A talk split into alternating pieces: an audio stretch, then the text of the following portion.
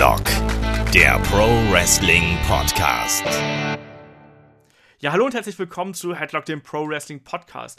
Die magische Nummer 60 ist durchbrochen und heute geht es natürlich um John Cena, seine Rückkehr und seinen Charakter und vielleicht auch so ein bisschen seine Zukunft. Mein Name ist Olaf Bleich, ich bin euer Host und bei mir ist heute der David von äh, MannTV, dem Online-Magazin für Männer. Moin. Morgen. Spaßvogel. Ähm, und in der anderen Leitung, da ist der äh, Florian, äh, der nicht mehr Arbeitslose, sondern jetzt inzwischen wieder äh, Arbeitstätige. Ja, ist, ist, das nicht toll? Hallo, wunderschönen guten Tag. Das ist eigentlich sein Face-Turn, ne? Ja, genau. Schreib dem Flo äh, ruhig mal Gratulation dafür, dass du einen Job gefunden hast. Wir sind alle sehr stolz auf ihn. Wieso Face-Turn? ja, vorher warst du Neil. Nee, davor war ich ein Tweener. Ja, verdammt. Ein Tweener Würstchen, um das mal wieder aufzugreifen. Schöne Grüße an Kai an dieser Stelle. Ja, weißt du? Weißt du? Der, der alte Asi, der jetzt irgendwo sitzt und zuhört. Heute geht es erstmal um John Cena, aber vor allem, wir haben auch mal wieder ein paar Hörerfragen bekommen. Genau gesagt, eine und eine, die ich mir gerade selber aufgeschrieben habe, äh, als alter Headlock-Hörer. Ihr wisst ja, Fragen stellt ihr einfach an äh, fragen.headlock.de oder äh, wenn ihr darauf keinen Bock habt, geht ihr einfach bei uns auf äh, Facebook, da könnt ihr äh, mich auch jederzeit anhauen und den Flo, der betreut das, äh, die Facebook-Seite auch. Das hat unter anderem der Tobi gemacht und der Tobi fragt uns nach Roman Reigns und zwar, ähm, wann wir denn ein Face, äh, ein Heel-Turn, oh, ein Face-Turn, das war auch schön, ein Heel-Turn von Roman Reigns erwarten und was man dann womöglich aus ihm machen könnte. Tja, also ich muss ja da ganz klar sagen, ich sehe aktuell keinen Heel-Turn am Horizont vor Roman Reigns. Wie sieht's bei euch aus, äh, David? Äh, erstmal musstest du jetzt eigentlich an der Stelle lauter Buhrufe einblenden. mit so Geistern. Ähm, ja, was, was, soll man sagen bei Roman Reigns? Das Problem ist, ähm, ein Heel-Turn wäre sehr gut für ihn. Es wär, hätte eigentlich schon längst passieren müssen. Wenn die WWE klug gewesen wäre, hätte die halt die Stimmung für sich genutzt und hätte ihn halt Heel-Turn lassen. Ähm, was man jetzt halt dazu sagen muss, Vince McMahon möchte ihn halt immer noch pushen zum Siegei äh, Gesicht auf den Postern, der Merchandise verkauft mit seinen Roman Empire Sachen und Co. Und deshalb wird es halt keinen Heel-Turn so schnell geben, weil er immer noch jetzt den dritten Push hat. Main Event Push. Ähm. Ja, vor allem auch ganz hardcore aktuell. Ich, es ist ja kaum, aus, kaum zum Aushalten. Also. Äh schon wieder vor allen Dingen. Anstatt dass die WWE mal merkt, mal der erste Push, der war schon einfach zu penetrant. Der zweite, der war noch penetranter. Jetzt machen sie beim dritten, oh, komm, machen wir noch härter. Ja, vor allem, also, wie musst, oft Du musst auch Single-Push sagen. Du musst ja, Single-Push sagen. Ja, aber trotz alledem, wieso, Tag Team Push äh, ist schon ein bisschen länger her bei ihm. Also, ja, aber ähm, der hat ja gut nee, also er hatte, er hatte jetzt schon zwei Single Pushs, jetzt kommt der dritte. Genau. Mit den, mit den Gewinn halt und das ist einfach, es ist alles zu viel. Also es ist wieder so aufs Auge gedrückt, von wegen, ihr müsst diesen Mann lieben, bejubelt ihn ja und die Buhrufe, die er macht, nein, die hören wir nicht. Wir drehen auch den Regler runter und die versuchen es echt mit aller Kraft. Eigentlich kommt es mir mittlerweile auch schon nicht mehr so vor, als wenn die WWE so stark an ihn glaubt, sondern dass es halt eher so eine Trotzreaktion ist, von wegen wir knicken nicht vor den, in Anführungszeichen, bösen Internet-Smarks ein, sondern wir ziehen unser Ding durch. Und das halt ich, immer heftiger. Ich glaube halt inzwischen ist WWE das eigentlich auch egal, was die Zuschauer rufen. Also solange sie das Merch kaufen, solange sie das Network abonnieren, sagt man, glaube ich, sollen sie doch Roman Reigns ausbuhen, wie sie wollen.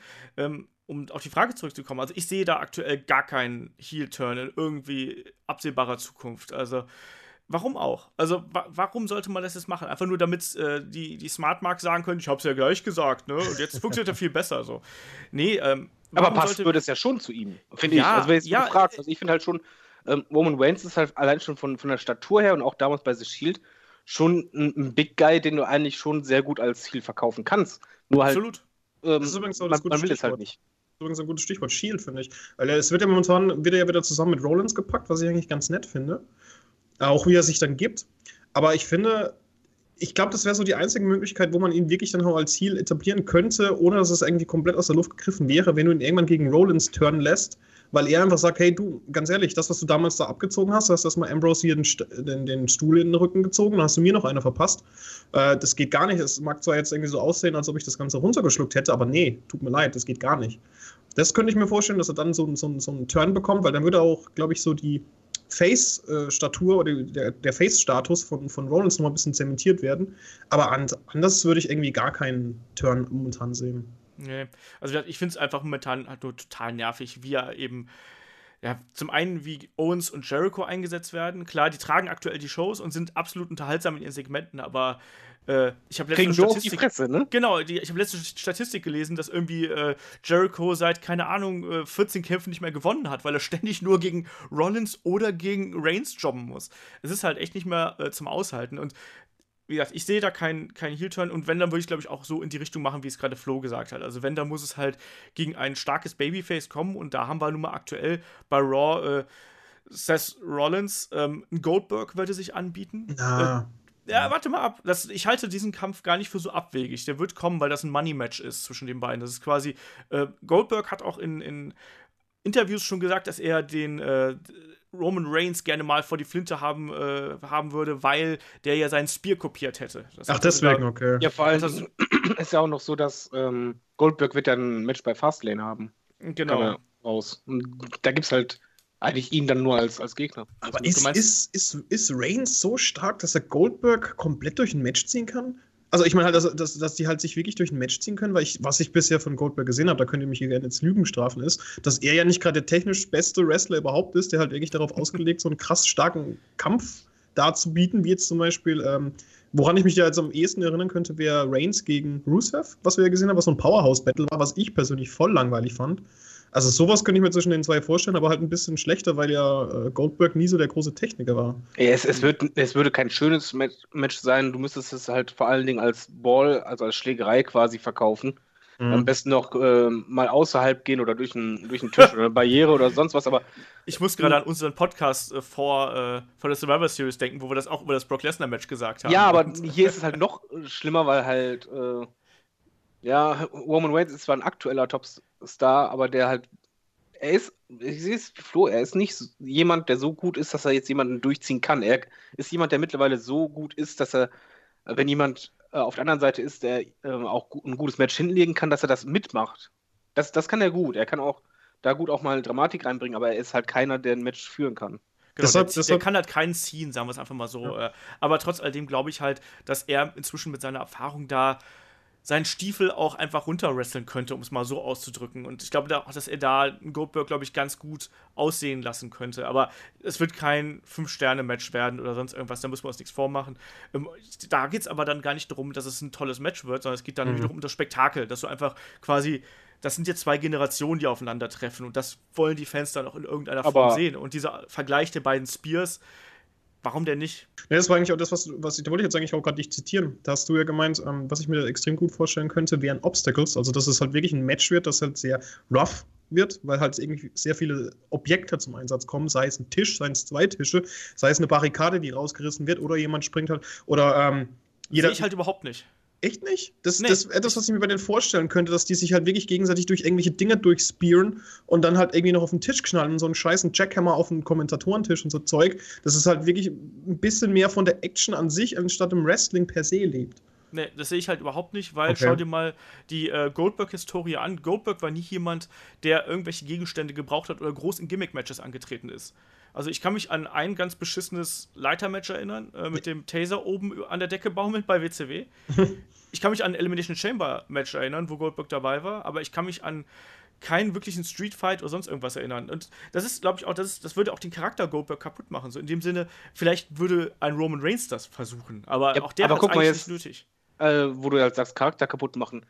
Das Match ist natürlich, wäre natürlich ein Money-Match, sagen wir es mal so. Aber äh, der Sinn dahinter wäre eigentlich nicht wirklich klug, weil du versuchst ja äh, gerade Roman Reigns wieder zu pushen bis zum Unerdenklichen, also zum Superhelden schlechthin. Äh, du hast noch einen Goldberg auf der anderen Seite, den du auf keinen Fall verlieren lassen kannst vor dem World Rumble. Natürlich nicht.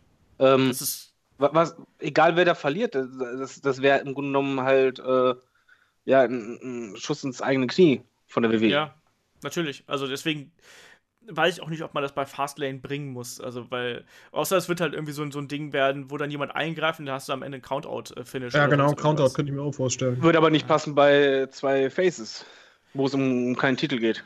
Ja, wenn sich dann, wenn sich Brock Lesnar und Goldberg nach draußen prügeln und dann noch Jericho und Owens gegen Reigns eingreifen oder sonst was von Blödsinn.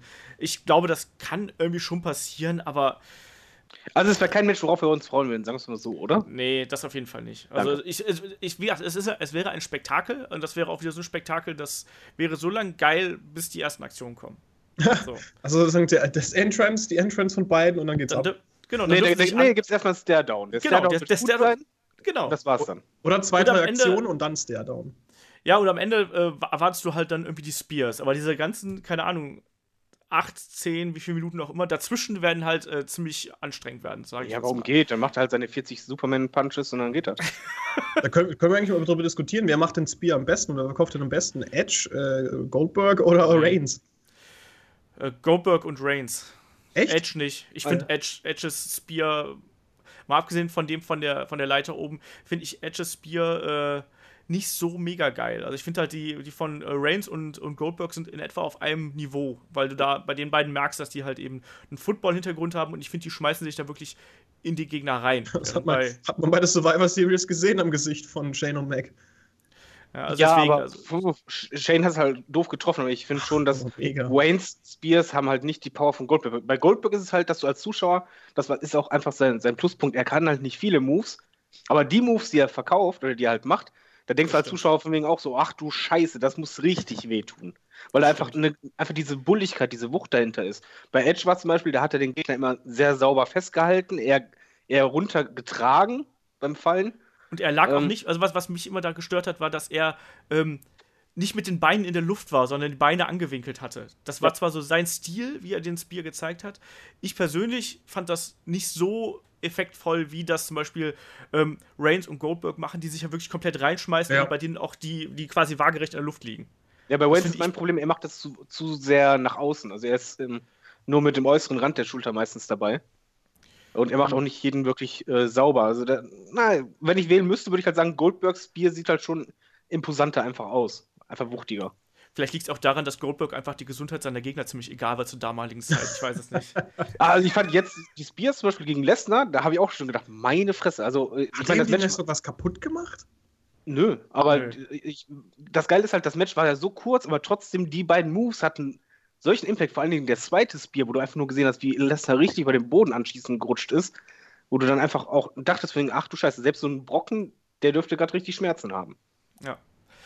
Ja, wir werden sehen. Also, ähm, aber ich glaube halt, dass wir irgendwann Reigns gegen Goldberg sehen werden. Das wird jetzt ja auch schon bei Raw so ein bisschen angedeutet und ich glaube auch, dass wir irgendwie Braun Strowman da noch irgendwann in der Mischung da mit drin sehen werden. Das Segment ähm, bei Raw fand ich übrigens schrecklich, dass die beiden, dass, dass beide gegrinst haben, bevor die halt ja. zu Strowman gingen. Dieses Grinsen, das wertet für mich, gerade wenn da ein Monster steht, jemanden, den du seit Wochen als Mega-Monster aufbaust, äh, steht da und dann beide grinsen sich an, von wegen so, wer ist das denn?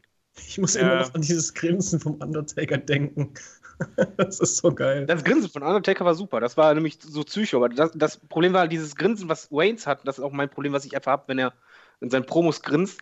Das hat immer sowas ähm, Herabwürdigendes gegenüber den Gegner. Also dieses, dieses lächerlich machen, nicht ernst nehmen. Mhm. Du kannst ja über, über, einen Gegner auch Witze machen oder sonst was, aber du musst trotzdem irgendwie verkaufen, dass, dass derjenige ernst genommen wird. Und wenn wir nachher bei Cena dazu kommen, ist es bei seinen Promos auch manchmal der Fall, wenn er halt Humor rüberbrachte gegenüber dem Gegner, dann war halt meistens dieses Grinsen von ja, ja, komm, ich mache jetzt gerade hier den, den, Clown und äh, wer bist du denn und ich nehme dich gar nicht ernst. Das, das ist halt einfach in Wrestling etwas, was ich schon als wichtig ansehe. The Rock zum Beispiel, wenn er über jemand Witze gemacht hat, das war dann halt schon so provokanter. Das, das kam eher so rüber, von ich stichel dich jetzt so lange an, bis du jetzt zu mir kommst. Ja, mein Lieblings, mein Lieblings, da können wir ganz kurz einwerfen beim Rock, mein Lieblingsbesticheln äh, von ihm war dieser Song über Vicky Guerrero.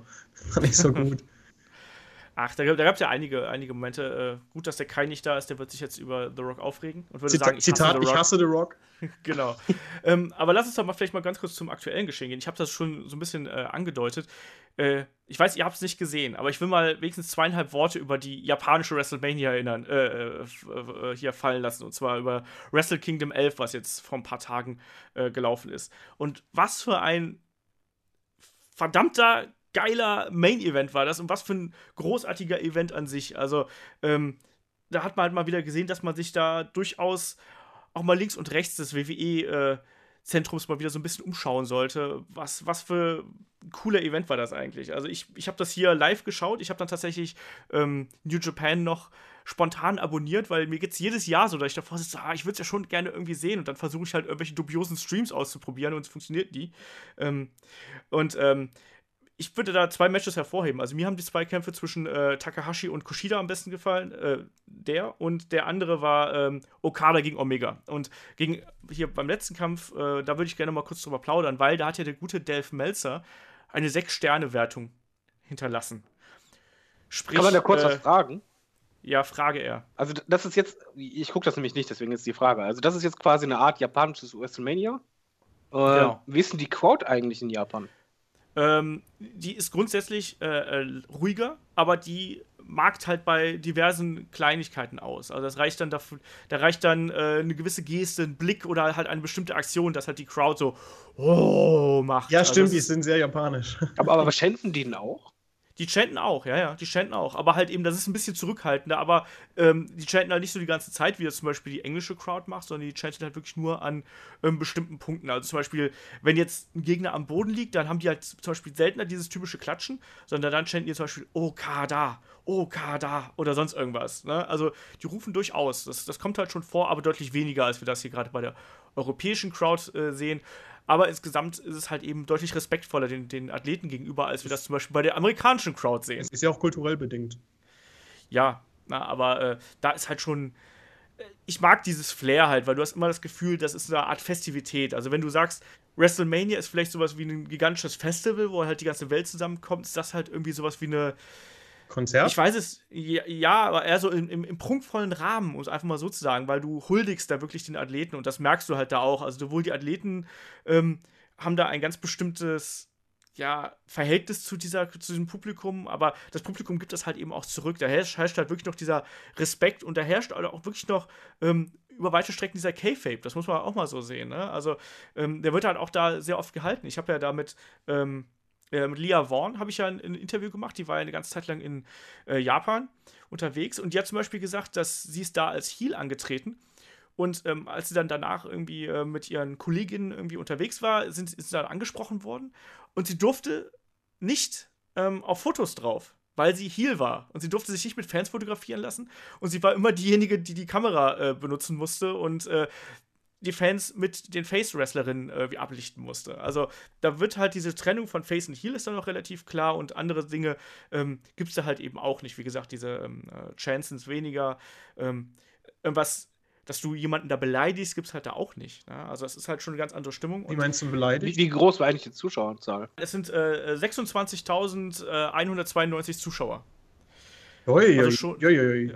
Also schon eine ordentliche Crowd und da in Japan sind die halt auch Wrestling verrückt. Aber wie gesagt, ich würde dann mal ganz kurz auf den, auf den Main Event eingehen, weil denn, wenn sich irgendjemand ein bisschen dafür erwärmen kann, zwei Leute zu sehen, die er vielleicht noch nicht kennt, dann soll er sich äh, Okada gegen Omega angucken, weil das war zwar am Anfang so ein bisschen schwierig, ähm, aber das, also das, das Finale war unfassbar und ich will da jetzt gar nicht so viel vorwegnehmen, weil das würde was von der Magie zerstören, aber schaut es euch an. Ich würde aber viel mehr ganz gerne mit euch über diese äh, äh Ratings nochmal kurz diskutieren. Das ist ja so ein bisschen wie bei Videospielen, wo man dann ja auch eine Prozentwertung vergibt. Hier beim Wrestling sind es dann die Sterne und am Ende sagt man dann hier, das eine Match ist besser als das andere oder das andere Spiel ist besser als das andere. Ähm, was haltet ihr davon, dass der Herr Melzer da mal eben so geschmeidige sechs Sterne rausgehauen hat und damit quasi das zum Match der Matches, ich glaube, abgesehen von einem, äh, erhoben hat?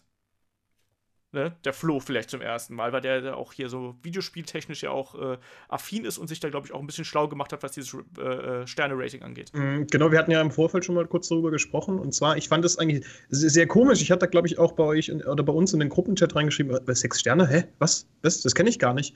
Und ähm, habe da mal ein bisschen recherchiert und es ist tatsächlich bisher nur, also soweit ich das herausfinden konnte, glaube ich, nur ein einziges Mal noch vergeben worden. Ich habe den Namen jetzt nicht im Kopf und ich finde es eigentlich, ich finde es eigentlich ein bisschen komisch tatsächlich. Also ich, ich finde es ja ganz nett, das hast du ja auch schon gemeint, Olaf, dass man, wenn man irgendwas bewertet bei Videospielen, dass du halt irgendwas Greifbares dann hast. Sei es ein Highscore oder sei es ein Rating für einen Kampf. Also bei, wenn wir jetzt schon beim Wrestling bleiben, dann WWE 2K16 oder 17 oder sowas. Aber wenn es jetzt halt wirklich danach geht, dass halt wirklich eine Person, und das ist ja Dave Meltzer, er ist im Endeffekt eine einzige Person, die subjektiv eine Meinung nach außen hin vertritt und auf Basis dessen halt auch Sterne verteilt, finde ich das so ein bisschen schwer. Auf der anderen Seite finde ich es aber ziemlich interessant, weil es zeigt dir halt, welche Kriterien er für ein Match veranschlagt, dass es dann halt auch wirklich fünf Sterne bekommt, weil, wie gesagt, sechs Sterne sind einfach absolute Ausnahme. Und ich glaube, weil ganz ehrlich, wenn, wenn er irgendwie aus sechs Sterne verteilt oder wenn er bis, weiß ich, zehn gehen würde, dann könnte man zum Beispiel auch solche Matches oder das, mein Initialmatch, das wäre jetzt äh, Cena gegen Punk bei Money in the Bank 2011 Dann könnte man sowas, glaube ich, auch als, als Sechs-Sterne-Match bezeichnen, weil halt einfach die Crowd geil war. Also be beziehungsweise der Kampf war gut, sagen wir jetzt mal, aber die Crowd hat es halt so was Besonderem gemacht. Und ich finde, da, da müssen halt eigentlich alle Faktoren reinspielen und wenn du halt wirklich so eine, weiß ich nicht, so eine richtig professionelle Skala festlegen möchtest, dann müsstest du halt wirklich bestimmte Eckpunkte abstecken, die halt wirklich ja, auch von jedem befolgt werden können. Das Ding ist ja, ich meine, wonach beurteilst du das? Sagst du dann hier, da ist ein Superplex drin, dafür kriegt's äh, einen halben Stern, da, ist, da sind 50 Kickouts drin, deswegen kriegt's äh, noch einen halben Stern dazu oder so. Das ist halt, halt so eine Sache. Ne? Ja, ich weiß, ich weiß, ich weiß, das ist ja der Punkt. Das ist ja, was ich gerade meinte. Du müsstest halt irgendwie festlegen, woran machst du es denn fest? Und das ist halt eigentlich, wie gesagt, von Dave einfach die komplette Selbsteinschätzung von einem genau. Match. Das finde ich halt, andererseits, also wie gesagt, ich finde es interessant, halt zu sehen, wie und was, warum, woran das festmacht. Auf der anderen Seite ist es halt eine Person und das, wie wichtig ist das denn halt? Aber du hast zum Beispiel auch während des Podcasts, äh, dem bisherigen Podcast-Verlauf, hast du es auch schon mal benutzt. Du hast auch schon gesagt, ey, das war jetzt kein, es wird jetzt kein Fünf-Sterne-Match zwischen Reigns und Goldberg werden, aber hey, das ist ein Ereignis. Und das ist halt einfach so ein fester Begriff in der Wrestling-Welt, sage ich jetzt mal das wollte ich gerade sagen, damit hat der Herr Melzer halt eben dafür besorgt, dass das sozusagen die Skala ist, auf der Match Matches bewertet werden. So wie es beim Videospielen ist es äh, die Skala von 1 bis 100, hier sind es halt äh, Sterne mit Abstufungen. Ähm, äh, David, du bist doch aber eigentlich auch immer großer Freund von diesen äh, Sternen-Matches, also von, von dieser Sterne-Einteilung. Ich erinnere mich daran, dass du mich ein ums andere Mal damit genervt hast, wie viele Sterne ich äh, bestimmten Kämpfen geben würde. Das war nicht nur David. ja, ich, ich, ich, mag generell äh, die Einschätzung schon, also nicht die komplette Einschätzung. Ich würde halt niemals sagen, zum Beispiel, das Match war jetzt ein Ein-Sterne-Match oder das war jetzt ein Zwei-Sterne-Match. Ähm, bei Fünf-Sterne-Match geht es mir persönlich einfach darum, dass es nur ein Begriff ist, der für etwas steht. ein Fünf-Sterne-Match ist halt zum Beispiel für mich ein Shawn Michaels gegen, gegen Taker bei WrestleMania, wo es einfach passiert, dass du als Fan, egal ob Mark oder Smart oder ob du mit Wrestling was zu tun hast oder nicht, einfach gepackt wirst von diesem Match. Das ist für mich ein Indikator dafür, ob es ein Five-Star-Match ist. Ein Five-Star-Match heißt für mich einfach, das war was ganz Besonderes, das passiert selten, äh, dass es eine tolle Chemie gab Spannung, ähm, Crowd, alles einfach passte. Diese, diese, einfach ein besonderer Moment. Für mich heißt einfach, du kannst Five Star einfach auch umbenennen in, in Extra-Klasse oder in, sonstiges, aber Five Star hat sie halt durchgesetzt, einfach in, in der Szene. Wenn du halt sagst, genau. zum Beispiel ein Match ist halt sehr gut, ist für mich aber ein Vier-Sterne-Match, dann ist es noch okay. Das heißt ja nicht Werten von wegen 4, so und so, sondern von wegen, es, es fehlte dieses gewisse Extra, das wirklich es jeden packt und es das mega Besonderes ist, was jetzt der Melzer da gemacht hat mit den Sechs-Sterne-Ding finde ich total Banane, weil es ist halt unsinnig. Du kannst halt nicht eine Skala bauen und, und dann halt drüber hinweggehen. Das drüber hinweggehen machst du halt in dem Moment nur, wenn du ein Fanboy so sondergleichen bist. Das ist genauso wie, hatte ich vorhin schon erwähnt, äh, bei GTA damals, als es rauskam, dass dann irgendwie ein, zwei Magazine 100% geben, was einfach nicht sein kann, weil es halt heißen würde, perfekt in jeder Hinsicht und kein Feder oder so. Das gibt es nicht. Und äh, wenn du eine Skala hast, egal ob Temperatur oder sonst was, du hast einfach dein Limit und wenn dieses Limit erreicht ist, dann hat, hat man im Grunde genommen schon das meiste rausgeholt. Du kannst Wo nicht ist das Temperaturlimit, David? Das Temperaturlimit. Wo ist ja, das Temperaturlimit? Selbst da hast du ein Limit. Du weißt ja auch von wegen, äh, nach, was, nach was unten Menschen zumindest. gut tut oder was er noch überleben kann. Wenn, das, wenn du drüber hinweggehst, stirbt er halt, da wird er gekocht. Nein, aber ich will halt sagen, Verarsch dich nur. du legst halt eine Skala äh, hin und an dieser Skala musst du dich auch orientieren. Du kannst nicht die Skala plötzlich überschreiten, weil es einfach dann dadurch, was mich halt daran jetzt stört, an diesen Sechs-Sterne-Aussage, zieht es die anderen fünf Sterne im Grunde genommen zurück, weil eigentlich ist ein Five-Star-Match auch innerhalb der, der Wrestler, glaube ich, auch innerhalb des Locker-Rooms etwas Besonderes. Wenn jemand ein Five-Star-Match macht, wird wahrscheinlich im Lockerroom auch sein von ey, Glückwunsch, das war auf jeden Fall fünf Sterne oder sonst was. Es ist etwas Besonderes, was man wirklich selten hat. Und dieses Besondere wird im Grunde genommen dadurch äh, ein bisschen negiert, indem man halt sagt, dass man halt jetzt plötzlich in sechs Sterne vergibt. Das macht gar keinen ja. Sinn. Ich finde es halt auch eigentlich dumm von Dave Meltzer, das zu machen, weil er dadurch eigentlich das, was er selber geschaffen hat, ja eigentlich wieder so ein bisschen ad absurdum führt. Ja, das was ich halt, so. Ja, aber ich muss halt, ich muss halt gerade an die Kollegen von, äh, von Inside Moin hier vom Spiele-Podcast äh, denken. Schöne Grüße, falls sie zuhören, was ich nicht glaube. Ähm, die dann ja auch mal diesen Button mit 110% irgendwie da äh, erschaffen haben, einfach um da so ein bisschen das drauf anzusprechen. Also ich finde auch, das hat halt sehr viel mit subjektiver Einschätzung zu tun und mein Gott, äh, Dave Meltzer wollte da wohl noch mal so ein bisschen äh, für Aufmerksamkeit sorgen und einfach mal zu sagen, hier, ich fand diesen Kampf richtig geil, aber im Endeffekt, glaube ich, steckt da auch ganz viel äh, Fanboy-Tum einfach in diesen sechs Sternen drin. So würde ich es einfach mal abschließen. Ähm, lustig fand ich jetzt heute, dass ähm, Kenny Omega heute dann einen Tweet gepostet hat, ähm, wo es hieß: So, ich ziehe mich jetzt aus Japan zurück, mein Kalender ist leer und ich werde mir jetzt überlegen, wie es weitergeht. Und jetzt gehen natürlich schon die Gerüchte los, ne? Ähm, wenn er aus Japan zurückgeht äh, oder weggeht, dann wird er ja vermutlich in die USA oder, und oder Kanada gehen. Oder Mexiko. Tja, oder Mexiko, das halte ich aber für unwahrscheinlich. Also, ich bin mal gespannt. Vielleicht sehen wir den schon äh, bald bei WWE oder bei NXT oder was auch immer. Also, ich bin mir sehr sicher, dass er auf jeden Fall seinen Marktwert durch diesen Kampf sehr gesteigert hat. Absolut. Da fällt mir übrigens gerade ein, wenn du das gerade gesagt hast bei NXT. Das ist mir erst heute im Laufe des Tages wieder eingefallen. Kann es sein, dass es bisher äh, von einem kompletten NXT-Roster äh, nur AJ Styles gewesen ist, der nicht über NXT gekommen ist, sondern direkt im Main-Roster eingestiegen ist? In letzter Zeit oder in den letzten zwei Jahren? In letzter Zeit. In da hast du Goldberg und Co., ne? Ja, gut, ja, Goldberg gut. war ja schon bei der WWE, meine ich jetzt. Aber das zählt nicht. Aber das stimmt schon. Also von den Leuten, die quasi aus den, aus den anderen Ligen aktuell kommen, äh, war es, glaube ich, wirklich nur AJ Styles, der quasi den Aufstieg oder der NXT übersprungen hat. Mhm. Also wir haben jetzt zum Beispiel auch den Kandidaten Chris Hero gesehen, der äh, jetzt ja als Cassius Ono äh, wieder bei NXT debütiert ist. Da war man sich ja auch vorher nicht ganz sicher, ob er eventuell zu WWE vorher geht. Äh, Aber ich glaube, das, hat, das hat einfach den Hintergrund bei AJ Styles, ist dieses Novum, er, er, ist halt einfach der Wrestler, der in jeder Liga war und den vor allen Dingen selbst die Kiddies ihn irgendwie kannten. Also AJ Styles ist halt ein bisschen nochmal was anderes als Samoa Joe und so. Genau. Ähm, der, der war halt überall und den kennt, kannte jeder und das ist halt dann, wie soll man sagen, eine sichere Bank auch irgendwo. Den kannst du halt wirklich direkt in Main Roster bringen, weil du siehst das Gesicht und jeder Wrestling-Fan, der auch nur ansatzweise Wrestling mag, weiß direkt, ey, AJ Styles, alles klar. Bei Samoa Joe ist dann zum Beispiel, okay, da musst du halt wirklich TNA und halt das und das gesehen haben, aber Styles war halt überall auf der Welt und das ist halt was Besonderes und deswegen ist es halt auch nicht so überraschend für mich. Und Shinsuke ist auch so jemand, den du nur durch die ganzen, ähm, der, der war nicht so. Shinsuke Shinsuke kennst du ja eigentlich nur, wenn du wirklich äh, New Japan geschaut hast. Der hat zwar auch ein paar Auftritte ähm, bei Ring of Honor Genau, gehabt, das wollte ich wissen. Das wollte ich wissen, ob der bei ROH war. Also ich kannte ihn nicht vor NXT, muss ich ganz ehrlich sagen. Ich habe ja, also, hab mal gelesen, dass irgendjemand, ist, da war ich noch bevor Headlock, das war noch vor Headlock-Zeit, da hat irgendjemand geschrieben, dass Shinsuke anscheinend äh, in der Zeit, wo ich das gelesen habe, der beste Wrestler aller Zeiten wäre.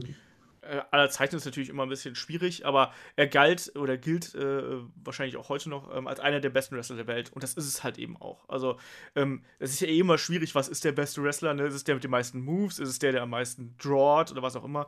Das ist auch wieder so ein Ding, das kann man ja nicht genau abmessen, aber ähm, für eine ganze Zeit lang äh, galt Shinsuke Nakamura auf jeden Fall als das Nonplusultra, was das professionelle Wrestling angeht. Und das war halt eben auch zu der Zeit bei New Japan, wo er unter anderem gegen äh, Kota Ibushi und auch gegen AJ Styles wirklich innerhalb von, ich glaube, von einem halben, dreiviertel Jahr äh, einfach mal so Fünf-Sterne-Matches abgeliefert hat. Und dieses Match gegen Kota Ibushi, das ist unfassbar. Also, das, auch das, wer das noch nicht gesehen hat, auch das angucken. Also, weil das ist. Habe so ich noch Kampf, nicht. Habe ich auch ja, noch nicht. Ja, ihr seid ja auch ein paar Noobs. Mhm.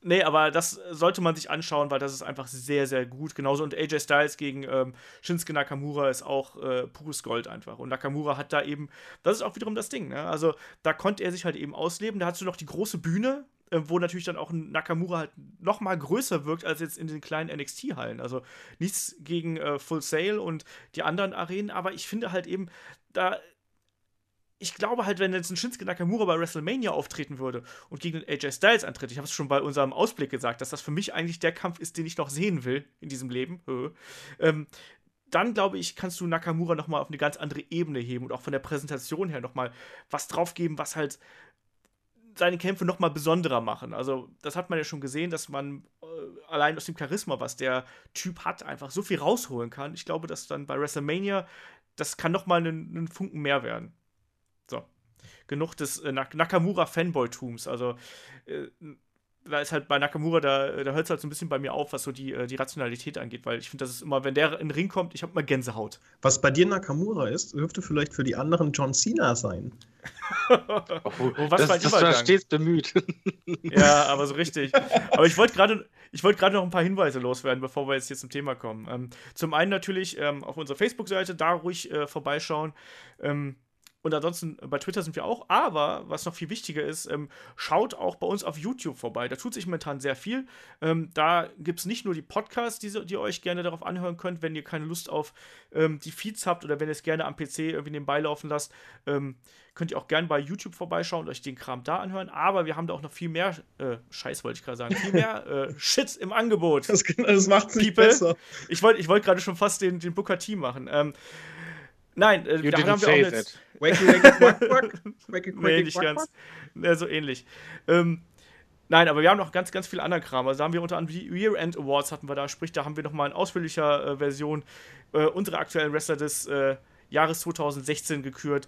Ähm, wir haben die Conversations von WXW. Ähm, nächste Woche ist WXW Back to the Roots. Da werde ich vor Ort sein und werde unter anderem. Entschuldigung. Back to the Roots. Back to the Roots und ähm, werde da unter anderem mit der Kamera unterwegs sein. Werden da werde ich mit dem anderen David zusammen einen Live-Podcast aufnehmen, äh, auch mit Video dann. Werden Interviews mit Wrestlern führen, wollen einen kleinen Vlog machen und keine Ahnung was. Das wird alles äh, auf YouTube erscheinen. Plus, ähm, da gibt es auch noch jede Menge Interviews mit Wrestlern und keine Ahnung was. Schaut einfach bei YouTube vorbei. Wir sind da aktuell dran, also speziell der Kai und ich, ähm, den Kanal mit äh, Leben zu befüllen und äh, schaut da gern vorbei und äh, ja, wenn ihr möchtet, äh, lasst ein Abo da. Sagt man ja eigentlich ja nicht. Naja gut, dann lass uns mal zum Thema kommen, würde ich sagen. Hier, wir sind schon wieder gut über eine halbe Stunde dran. Thema heute ist John Cena. Vor zwei Wochen bei SmackDown zurückgekehrt, hat er äh, die New Era in die Tonne gekloppt und hat äh, äh, die My Time is Now Era ausgerufen. Also und vor allem im gleichen Atemzug sich dann auch einfach mal persönlich äh, in ein Titelmatch mit AJ Styles gebuckt, was ja auch schon mal ziemlich, äh, naja, mutig ist. Aber er ist halt John Cena und jetzt steht er auf einmal im äh, großen Titelmatch beim Rumble und ja, ich habe so ein bisschen Angst, dass jetzt AJ Styles Titelregentschaft äh, ein abruptes Ende nimmt und er nicht als Champion zu WrestleMania geht. Ähm, wie gefällt euch diese aktuelle Entwicklung? Frage ich erstmal so. David, ähm, My Time is Now Era, ist das der Schritt für John Cena hin zum kompletten Tweener? das ist so gemein. also ich, ich mag ja Tweener. Das Problem ist genau, als er die Promo gehalten hat, habe ich gedacht so, das ist gut, das ist echt gut, das, das ist sogar Money, das, ist, das geht in die richtige Richtung. Diese Verbissenheit und auch eine gewisse Arroganz zu wegen, so hör mal, ich war jetzt Jahrzehnte, Anführungszeichen halt, beziehungsweise halt Jahre an der Spitze, ich habe das getragen hier, das ist meine Zeit, nicht eure, hört auf sowas zu labern, ich bin immer noch hier, mich müsst ihr erst verdrängen.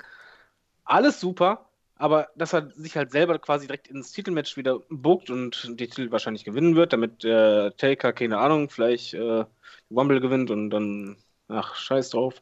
ähm, das finde ich halt schrecklich, muss ich ganz ehrlich sagen, weil es halt einfach dieses, das ist das, was, was äh, John Cena eigentlich ähm, so unbeliebt äh, gemacht hat, auch mitunter. Dass er halt stets immer diese Präsenz hatte, äh, wenn er fit war, äh, wenn wir wahrscheinlich drauf zurückkommen, war in den letzten ein, zwei Jahren halt nicht so krass, aber davor war im Grunde genommen immer, wenn er fit war, Titel geschehen, alles klar, Cena ist dabei, immer Cena, immer Cena, irgendwo war immer Cena, wenn er kurz raus war, kam anschließend wieder Cena. Und jetzt ist es halt wieder so ein, äh, schade, also ich, ich hätte mir das wirklich gewünscht als Tweener, ja, Überraschung, ähm, aber äh, die Promo war gut, ähm, das Resultat daraus leider nicht. Und ich hätte hätte mir halt wirklich gewünscht, ich saß da mit Daumen drücken vorm Bildschirm, habe einfach nur gedacht so, jetzt bitte komm, komm, nicht noch mit einem netten, positiven Satz und von wegen, ich glaube an mich oder äh, Hustle, Loyalty oder sonst irgendwas.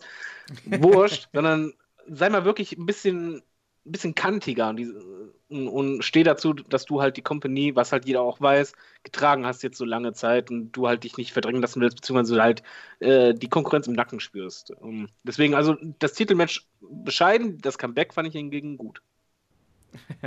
Flo, wie ist das bei dir? Bist du ausgemarkt, als John Cena sich selber ins äh, Titelmatch gebuckt hat? Ich, ich, sag mal so, diese Elemente oder beziehungsweise das Ausmarken passiert mir nur bei, bei Shield und Ambrose, aber bei Cena, ich war geil, also ich, ich, ich war echt gespannt auf diese Promo, weil ich voll Bock hatte äh, auf Cena. Ich bin ja Cena-Fan.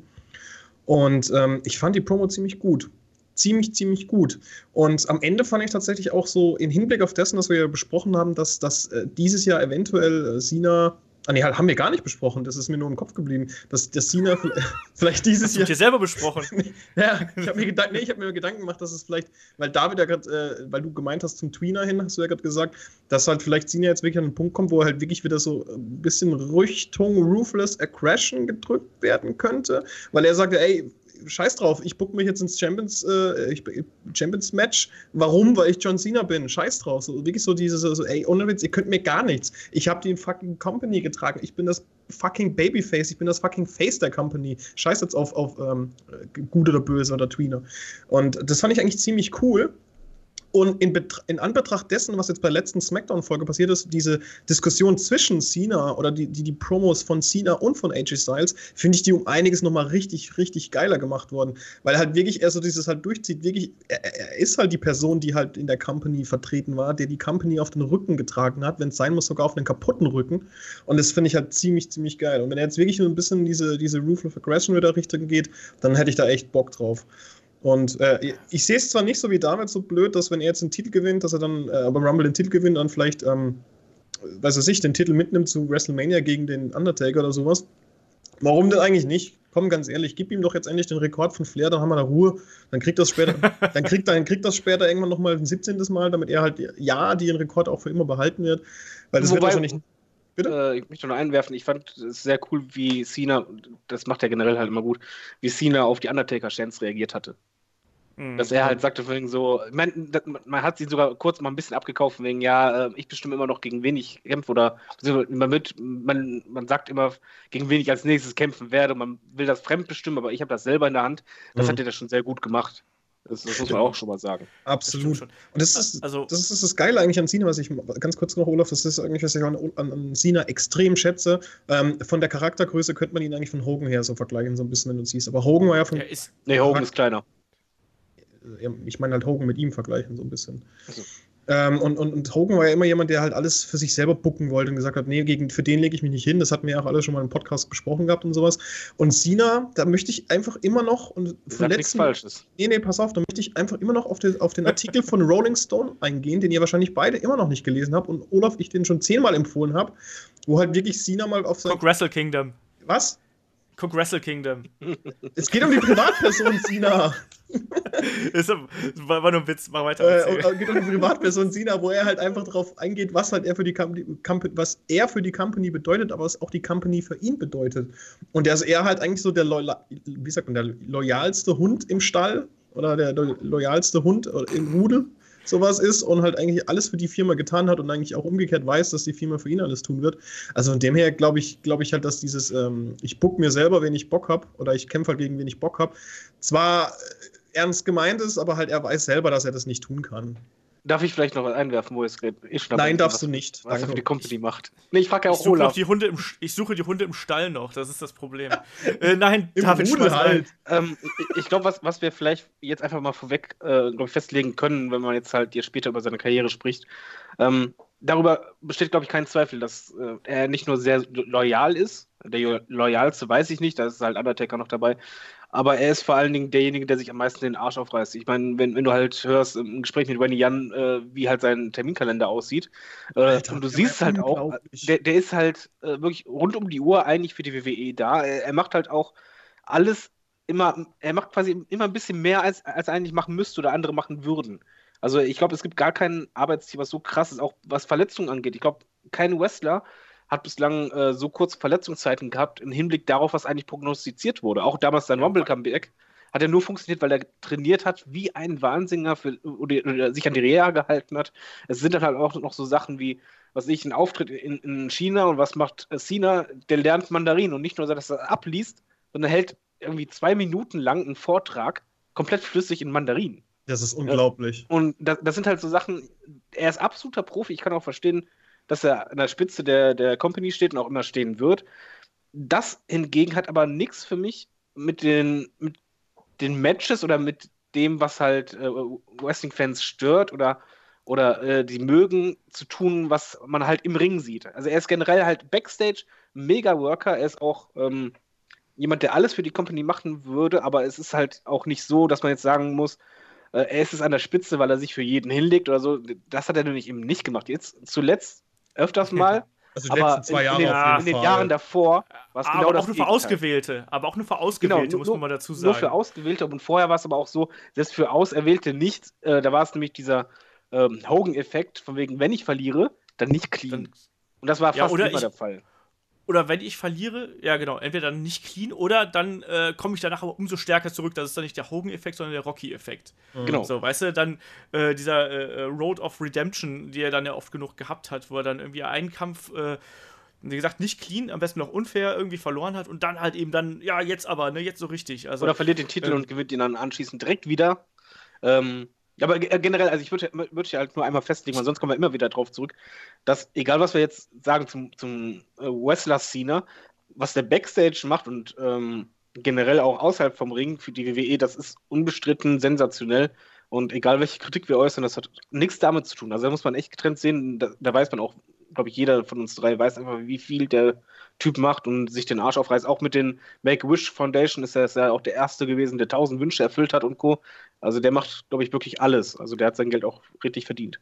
Absolut. Nee, aber ich glaube halt, dass vielleicht auch gerade dieser Ehrgeiz, den Cena gehabt hat, vielleicht auch für WWE fast schon irgendwann ein, kein Nachteil, aber dass es gerade eben für viele andere Wrestler, die vielleicht auch da zu der Zeit hochhalten kommen sollen, dass es für die eben ein Problem war, da überhaupt mitzuhalten und dann von WWE entsprechend Beachtung geschenkt zu bekommen. John Cena war immer die sichere Nummer. John Cena hat alle Termine erfüllt. John Cena hat äh, äh, immer gezogen. Das hier, wann immer er einen Titel gehalten hat oder wann immer sonst irgendwas, er hat immer äh, abgeliefert und dadurch war es natürlich auch für andere extrem schwer, da überhaupt irgendwie aufzumucken. Ne? Und, Aber kannst ähm, du das Cena als, als, als negativ Nein, absolut nicht, absolut nicht. Nein, das ist, das ist halt, das lege ich höchstens der Generation äh, an Wrestlern vielleicht etwas negativ aus. Mhm. Aber wenn ich WWE und als Unternehmen wäre, äh, sorry, warum soll ich denn dann ähm, mein Geld auf äh, jemand setzen, der vielleicht wunderbar talentiert ist, von dem ich aber nicht weiß, ob er das erfüllt, was ich in ihn setze, wenn ich daneben den Erfahrenen habe, von dem ich genau weiß, dass er sich 100% reinhängt und alles äh, leistet, was er, was er wirklich im Leisten zustande ist. Ja klar, äh, ist, ne? würde ich, würd ich ganz ehrlich, das denke ich ja genauso wie du. Äh, äh, Sina mag zwar vielleicht vom Charakter ein bisschen blank sein oder halt ein bisschen, ein bisschen blending, aber, aber er selbst ist eigentlich halt das, das Tier, das, das die Galionsfigur. Ja, ich glaube, das meint Olaf auch nicht. Olaf meint halt, sagen wir zum Beispiel, du bist in der Schule äh, und ähm, jemand schreibt die ganze Zeit Einsen, alles ist schon gut, du bist halt echt im, im, Fokus der Lehrer und dann kommt plötzlich ein anderer Schüler und der schreibt die ganze Zeit 1 plus. Mhm. Das heißt, derjenige, der die 1 hat, ist eigentlich sensationell gut, aber verblasst trotzdem im Gegensatz zu dem anderen. Und so ist halt im, im Wrestling halt auch ein bisschen gewesen, beziehungsweise ich kann mir halt so vorstellen, bin auch ein bisschen bei Olaf, dass er halt in der Zeit, wo Cena halt hochkam und dann auch oben blieb, ist verdammt schwer war für die anderen, gerade für die, für die Gesichter, die halt noch nicht on top waren. Also ein Undertaker und so hatte nie ein Problem, aber halt die anderen, die man aufbauen wollte, dass die sich da irgendwie durchsetzen konnten.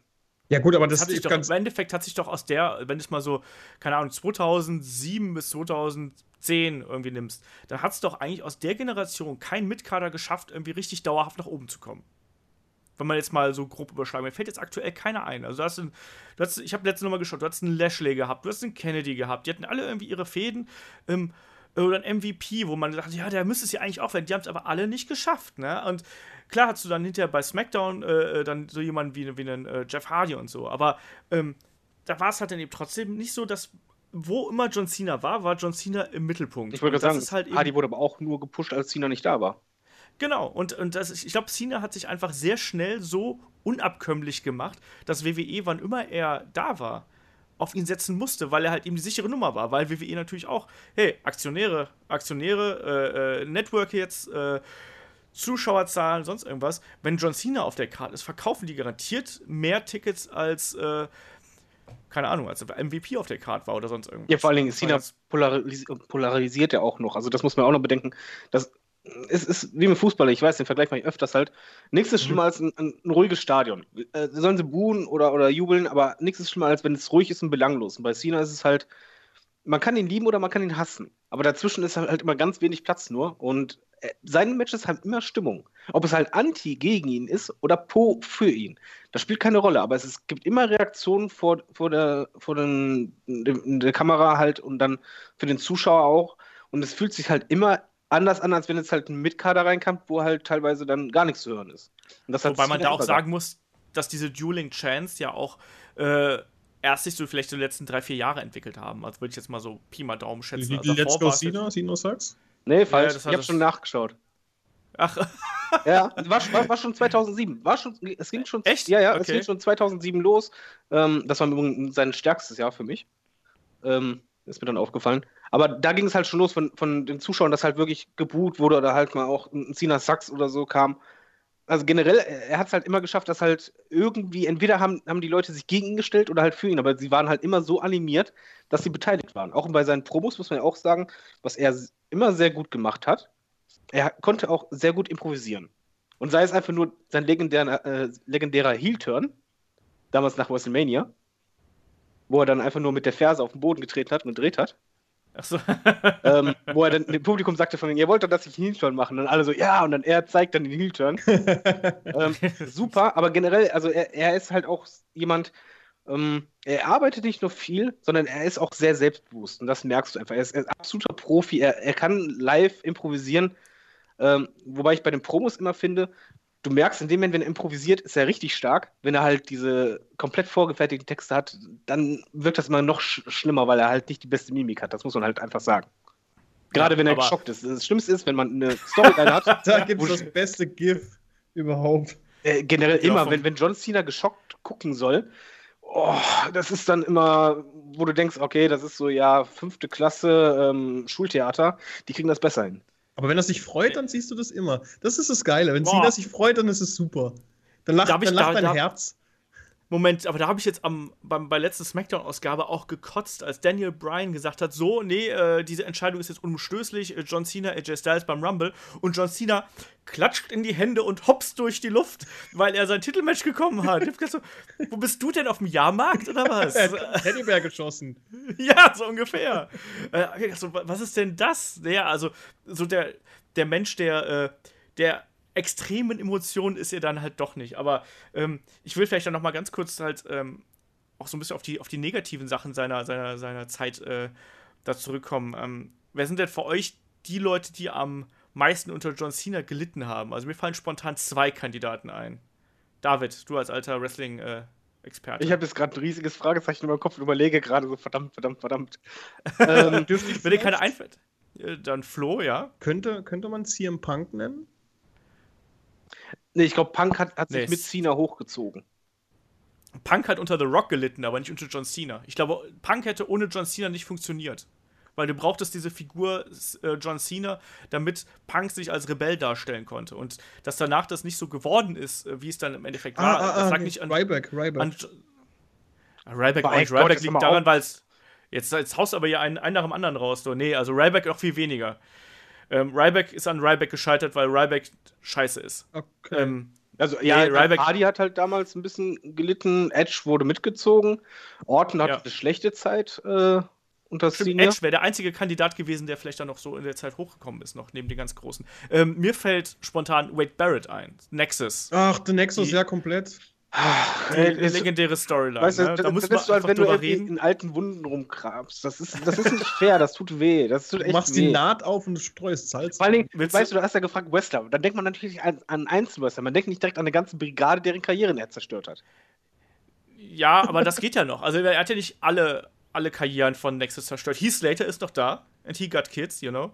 Ja, er ist auch total äh, Uppercard und so. Der, der ist richtig durchgezogen wie sonst was. Nein, also, also Nexus schon. Daniel Bryan ist auch noch da. Ja, aber Nein, aber. Wer ist vom Nexus? Nexus. Nee, nee, das zählte nicht zu Nexus. Der ist suspendiert wurde. Als er das Match hatte, war Daniel Bryan nicht dabei.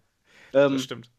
Wer von Nexus hat sich denn danach durchsetzen können? Selbst Wade, äh, Wade Barrett, der halt eigentlich das Gesicht von Nexus war, nach diesem Debakel war ja, alles im Arsch. Und vor allen Dingen, das Ding, ähm, Boah, Flo. also Gerüchten zufolge soll es ja wirklich auch so gewesen sein, dass eigentlich die WWE vorhatte, dass Cena das verliert und Cena darauf bestehen haben soll, laut Gerüchten zumindest, ja. dass er das gewinnt. Dass es Cenas Idee war und zwar am Ende. Kurz, kurz ja. vor dem Match. Das war auch zum Heulen. Aber auch generell, dass zum Beispiel Wade Barrett ja auch dann wirklich von John Cena ja vorgeführt worden ist und ein Match nach dem anderen halt gegen ihn verloren hat und einfach diese Fehde äh, da sah er einfach so schlecht aus und das, deswegen, da, da hast du eigentlich einen möglichen Main-Eventer mit Wade Barrett gehabt und der wurde dann wirklich durch so eine, das war wirklich eine Ego-Nummer. Also ich weiß nicht, was da Backstage passiert ist oder sonst irgendwas, aber das war halt wirklich mal, wo man, das, was man John Cena wirklich mal vorwerfen muss, dass dieser Nexus-Angle und ähm, die Darstellung von Wade Barrett, da ist ganz viel mit John Cena den Bach runtergegangen. Aber weißt, was ich, ich, wollte jetzt noch nämlich äh, was anderes einfügen, was indirekt Cena ist, aber wo Cena hundertprozentig einfach mit dran Schuld hat, ist äh, die Diven Division. Und da zum Beispiel AJ Lee, weil einfach es war schon sehr auffallend, dass in dem Moment, wo er halt mit der Bella zusammenkam, die in den Himmel gepusht wurde. Vorher war es halt so, die, die Bella Twins waren ja ab und an da, aber das war ja halt immer nur so ein, so ein Anhängsel. Die hatten ja nie ernsthafte Fäden oder, oder irgendwie was mit dem Titel zu tun. Die waren halt immer da. Und es war halt sehr, sehr auffallend, dass in dem Moment, wo die dann zusammenkamen, ja, seine Bella immer mehr gepusht und gepusht und gepusht. Manchmal wurde sie auch noch gepusht, dann wurde sie noch gepusht. Ähm, ich, nicht. Ja, aber ist ohne Scheiß, also das, das finde ich auch, dass man das nicht äh, unter den Tisch schieben sollte oder, oder, fallen lassen sollte, weil das gehört halt einfach auch dazu. Ob er es direkt gemacht hat, wovon ich ausgehe, weil welcher Mann würde das nicht für seine Frau machen, von wegen so mal gutes Wort einlegen beim Kollegen, alles klar.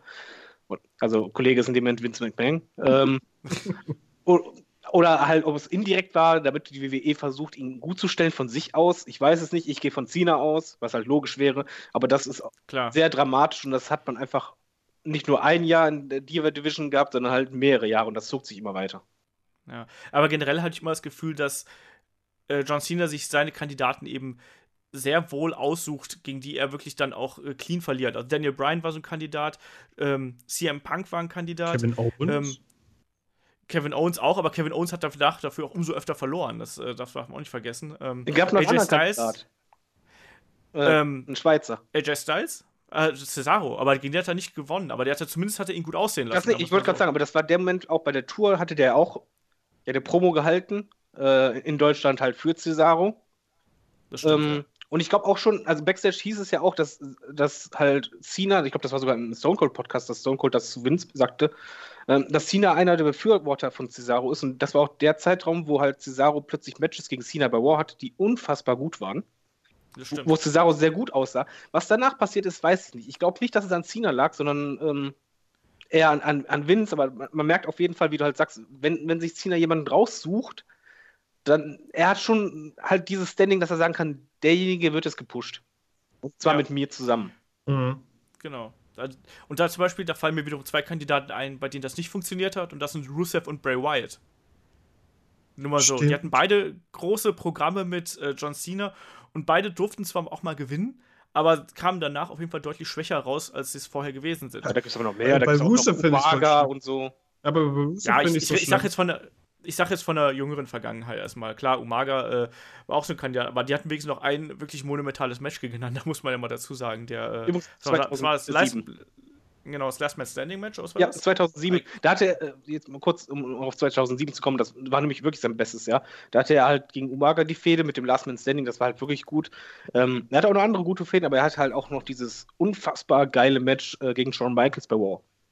Ja, das stimmt. Ein, eine Stunde äh, und äh, sonst was, ein paar Minuten. Genau, und es war ein Five-Star-Match, wenn du es nicht hören willst. Aber das, das war wirklich so ein Match, wo du auch gesehen hast, ich glaube, bei dem Match hat Cena sich bei den Sparks extrem viel Respekt verdient. Generell in diesem Jahr vorher war es halt so, 2004, 2005 so herum, er, er, wurde halt gepusht, die Fans mochten ihn auch, aber so wirklich viel Respekt hat man halt nicht, weil er hat halt nicht sehr viele Moves gezeigt, aber da war es halt wirklich, 2007 war so das Jahr, wo er gezeigt hat, ich kann selber richtig geile Matches hinlegen. Und zwar äh, Matches, die lange gehen, die auch echt gut sind. Wenn man vorher bedenkt, welche Matches hat er sonst hingelegt? Er hatte bei WrestleMania ein Match gegen äh, JBL, was unfassbar schlecht war.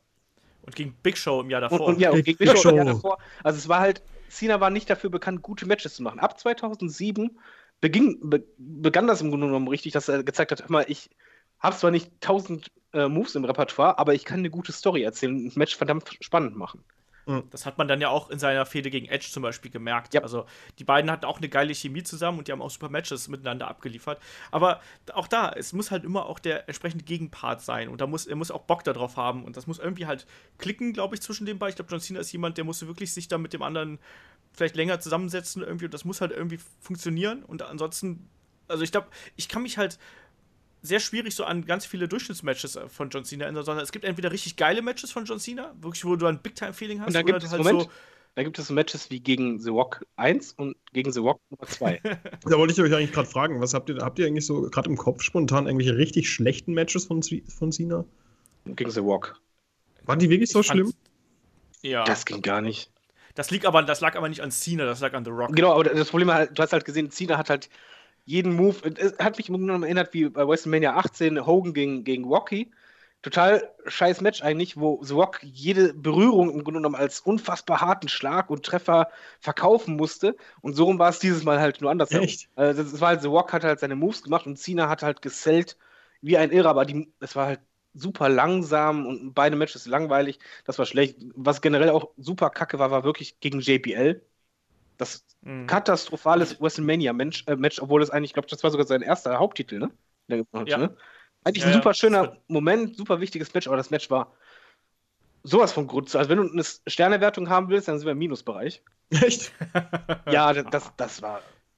Aber, aber zum Beispiel, mir fällt gerade noch ein, ein Kampf ein, den ich überraschend okay fand. Das war mal John Cena gegen Great Khali bei irgendeinem Extreme Rules, äh, wo, John, wo John Cena Great Khali hinter von der Bühne ge, äh, äh, hier geattitude adjustment hat. So, das war ganz lustig. Aber nein, es stimmt schon. Also John Cena Matches äh, meandern halt immer zwischen wirklich richtig geiles Big Time Feeling und wirklich grottig und äh, ja, das ist halt immer äh, eine schwierige Sache bei ihm. Ähm, was sind denn eure, also die schwächsten Matches lassen wir jetzt mal außen vor, was sind denn eure liebsten Cena-Matches? Bei Flo weiß ich genau, dass es hier im Punk gegen John Cena sein wird. Habe ich recht? Mm, auf jeden Fall. Auf jeden Fall. Aber ich muss auch sagen, dass, dass, die, dass die von letztem Jahr ziemlich krass waren, die gegen AJ Styles. Die fand ich auch ziemlich geil. Also vor allem das zweite, wo er halt auch clean verloren hat. Finde ich ziemlich gut. Und ich mochte eigentlich auch ganz gerne, auch wenn es eigentlich so vom Wrestlerischen her nicht so gut war, in meiner Meinung nach. Ähm, das war das Match gegen Rusev bei WrestleMania. Das fand ich ziemlich cool. Das hat so ein Big-Time-Feeling gehabt. Hm. Nur weil Rusev mit dem Panzer rauskam. Ja. Also Entschuldigung, das, das Match war echt durchschnittlich. das, war, das, war, das war echt nicht gut, Flo. Entschuldigung. Also da bin ich mit David. Ich glaube, ich, glaub, also. ich, glaub, ich war da einfach nur von, von dem, kompletten Wrestling, äh, WrestleMania-Feeling weggeblasen. Und ich mag halt einfach Cena. also mir fallen halt spontan immer die, die üblichen Verdächtigen. Aber ganz kurz, ja? ganz also, kurz, ganz kurz noch, was ich ganz überraschend ja. gut finde, ähm, war das sein erstes Match bei SmackDown gegen Kurt Angle. Das fand ich überraschend gut. War aber nicht lang. Also Nee, das war nicht lang, nee, überhaupt nicht, aber die 5, 6 Minuten fand ich gut. Stille. ja, kannst du, kannst du bitte dann so, so, so, so ein Ding einbauen? So, so ein Zirpen, ja, das, du, so Zirpen, Zirpen oder, oder ein, ein rollender Wüsten. Man, man muss dazu sagen, ähm, Flo hat ja vorhin von subjektiver Wahrnehmung gesprochen, da bleiben wir jetzt bei. Na, ich merke schon, ich merke schon. Nee, also äh, bei mir sind es halt auch die üblichen Verdächtigen. Also CM Punk äh, natürlich, AJ Styles aus dem letzten Jahr, da muss man halt auch äh, Cena echt ein Kompliment machen. Also ähm, was, was er da nochmal aus dem Hut gezaubert hat an Aktionen und so, das äh, kann sich da schon sehen lassen. Ähm, ich muss auch sagen, ein Kampf, bei dem ich ähm, äh, Gänsehaut hat, wenn ich da jetzt nochmal dran zurückdenke, ist äh, damals gegen Rob Van Dam bei ähm, ECW One Night Stand. Das wollte ich auch sagen. das, das, Ding ist einfach das beste Match. Wenn du jemals äh, jemanden bei dir in der Wohnung hast, das habe ich nämlich voll oft, weil das, dieses Match zeige ich immer. Wenn jemand in der Wohnung hast, der so keine Ahnung von Wrestling hat und dich fragt so, äh, macht das überhaupt Spaß oder wie ist denn das Publikum so drauf? Und wenn, wenn du halt ein geiles Publikum haben willst, dann nimmst du halt dieses Match. Weil die haben ja. eigentlich Cena in Grund und Boden geschändet, aber mit den geilsten Chants überhaupt, die halt auch nicht jugendfrei waren. Ich meine, jetzt weiß halt jeder, dass Cena schluckt und so, aber lassen wir das mal. das Ding war aber einfach, das, das Match selber war nicht so schön, aber es war einfach von der Stimmung war das cool. Das war, ich, ich gucke mir das so oft an, einfach nur wegen diesen, diesen Fans und äh, wie das halt funktioniert hat, die Rivalität da. Und dann das Finish war auch gut. Ja, das war da mit, mit äh, äh, Edge, der reingekommen ist, oder? Mit dem äh, Motorradhelm. Genau, er hatte äh, Lederjacke, Motorradhelm, äh, gab es ein Spear. Genau. Ähm, dann hat äh, Wap Van Dam halt den Titel gewonnen, also den Haupttitel. Und Paul Heyman hat durchgezählt, weil der Referee ausgenommen Genau, und anschließend hat halt Edge den, den Helm abgezogen und die ganze Crowd äh, die ganze Zeit Thank you, Edge. Ja, ja. Ja, aber das war ja auch dann, äh, also wie gesagt, diese Fehde zwischen John Cena und Edge, die muss man auch echt nochmal hervorheben. Also das war echt auch eine, eine Match-Serie, da hat auch sehr vieles einfach klasse funktioniert und halt auch Edge äh, am Ende vom Tag sehr geholfen. Ne? Also auch da wieder wenn John Cena Bock hat und der, der sieht jemanden als besonders an, dann äh, funktioniert das auch. Ja. Ähm, anderer Kampf, äh, Randy Orton gegen John Cena, I Quit Match ah, bei Extreme Rules. Irgendwas, wo er John Cena, das muss man dazu weißt sagen, das war ja schon damals. Was? Da, wo der Rücken so mies aussah, ne? Ja, ja, genau, da hat er doch äh, äh John Cena in die Seile gefesselt und so und dann mit dem Kendo-Stick bearbeitet. Aber ich meine, ja. äh, mich zu erinnern, dass, dass Cena das Ding am Ende gewonnen hat, wo ich total Ja, es kann sein. Genauso wie das, das, das noch schlimmeres Match, Entschuldigung, wir haben doch die schlimmsten Matches vergessen, was mich tierisch aufgeregt hat, damals, wo ich wirklich, ich war so unfassbar sauer wie selten bei der WWE. Das war ähm, das erste Lesnar gegen Cena-Match bei Extreme Rules, was halt extrem blutig auch war. Was ich toll ja. fand, Cena hat gefühlt 99% der Zeit auf die Fresse bekommen, aber dermaßen, dass der gesaftet hat wie Sau. Du dachtest, der hat den Arm 4000 Mal gebrochen. Ähm, gehen war es eh nicht mehr, ja, ja. alles im Arsch. Und dann kommen diese Five Moves of Doom und der gewinnt das Ding. Was, was absolut irreal war. Also das war so ja. unlogisch, das, das, ging gar nicht. Und das war halt, glaube ich, dann wiederum Cena-Ego. Weil das, das macht keinen Sinn. Für die Company hat es keinen Sinn gemacht. Hat, es hat vom äh, Storytelling keinen Sinn gemacht. Das war oh, furchtbar. Entschuldigung. Noch ein, noch ein schlechtes Match. Äh, John Cena gegen The Miz. Übrigens, WrestleMania. Äh, apropos WrestleMania, jetzt wo wir drüber reden, ist dir mal aufgefallen, dass er bei WrestleMania immer scheiß Matches hat? Jetzt mal ernsthaft, das fällt mir jetzt gerade. Viele, ne? also er, er, ist halt, zum Beispiel mh, hm, bei HBK ist es halt, er ist halt Mr. WrestleMania gewesen, der hat bei WrestleMania wirklich immer die geilen Matches abgeliefert. Ist einfach so. Aber auch einmal gegen John Cena, hallo? Einmal gegen John Cena. Ja, aber das war auch ein verqueres Match irgendwie. Genau, das war halt auch nur okay. Ähm, aber generell Cena, wenn ich jetzt halt überlege, er ist ja eigentlich der Typ schlechthin, der Superstar. Auf der größten Bühne kackt er aber immer ab. Also mir fällt jetzt gerade wirklich kein, kein richtig geiles Match bei WrestleMania ein von ihm. Ich weiß, das geht. War das nicht auch gegen. Äh... Ne, mir fällt auch gerade keins ein. Heftig, ne? Also ich finde das gerade total. Ja. Ich glaube, er ist einfach nicht für die große Bühne gedacht. Hier, David, David findet doch The Rock gegen Cena gut. Ja, super. Das, das war echt einer der wenigen äh, WrestleMania Main Events, wo ich echt einfach nur dachte, boah, bitte mach, nee, ich will das Bett. Hier, was ich jetzt meinte mit dem Auto. Es gab doch mal ein I Quit Match mit Cena und ich weiß nicht, war das gegen Batista, wo auf dem Auto dann das äh, I Quit von Batista oder, oder von wem war das denn? ist er nicht dadurch eine, ist auch hinter durch eine Bühne gegangen oder so. Genau, die, die haben sich ja, weiß was ich, wie lange geprügelt und auf dem Auto wollte, glaube ich, dann äh, Cena, glaube ich, ein äh, Attitude Adjustment zeigen. Und dann hat, glaube ich, äh, äh, Batista gequittet. Ich weiß es gar nicht mehr. Ja. Ähm, glaubt ihr, wir sehen irgendwann nochmal den Doctor of Thugonomics? Sehen wir John Cena nochmal als Rapper? Wenn er aufhört. Dann geht er nämlich so alle, alle Inkarnationen nochmal. Das Problem, das Problem ist einfach die Zielgruppe. Die Zielgruppe bei dem Gimmick ist halt ein bisschen älter als die, die Kiddies, die halt heutzutage halt als Zielgruppe angesehen werden für Merchandise.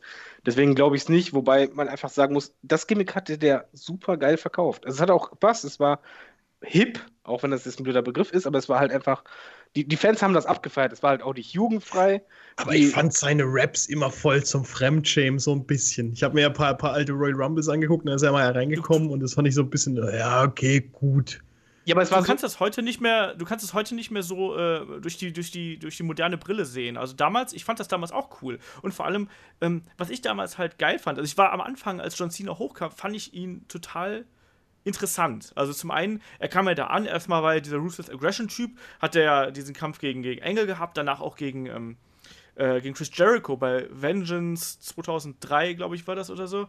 Ähm, und da haben wir schon gedacht, so, ah, da, da, ist irgendwas. Und dann war er ja mega in der Versenkung verschwunden erstmal. Und dann kam er ja mit diesem Doctor of Thugonomics-Ding. Und das fand ich wiederum als Gimmick an sich ähm, irgendwie innovativ. Und vor allem fand ich es auch cool, dass der halt eben für jeden Gegner irgendwie seine eigenen Texte gehabt hat und seine eigene Beleidigung und die auch teilweise echt witzig und pointiert waren. Und zu der Zeit hat das irgendwie gepasst. Er hat ja auch nicht nur nicht, äh, die Texte gehabt, sondern er hat ja auch noch, ähm, seine Matches waren ja auch noch so, Nein, er hat es ja eigentlich so übertrieben dargestellt, dass es halt nicht mehr so war, dass du halt sagst, mein Gott, ein weißer Typ versucht zu rappen, sondern du hast einfach abgefeiert, weil es hat halt Fun gemacht. Aber das war dann halt auch in den Matches, was ich zum Beispiel bei WrestleMania 20 gegen Big Show, wo, wo er quasi die Kette nimmt, also er, er hatte halt eine Kette und er hatte halt so äh, Ringe als, als Deko immer dabei, als Schmuck, äh, wo er die, die Kette nimmt und so tut, als wenn er schlagen will, dann die aber wegschmeißt, dadurch eigentlich der Ringrichter hinterherläuft und er in die Kamera schaut, so, äh, Schultern zuckt, dann nimmt er den Ring und haut dann einfach voll zu. Also er war halt, das war ein richtiger Tweener,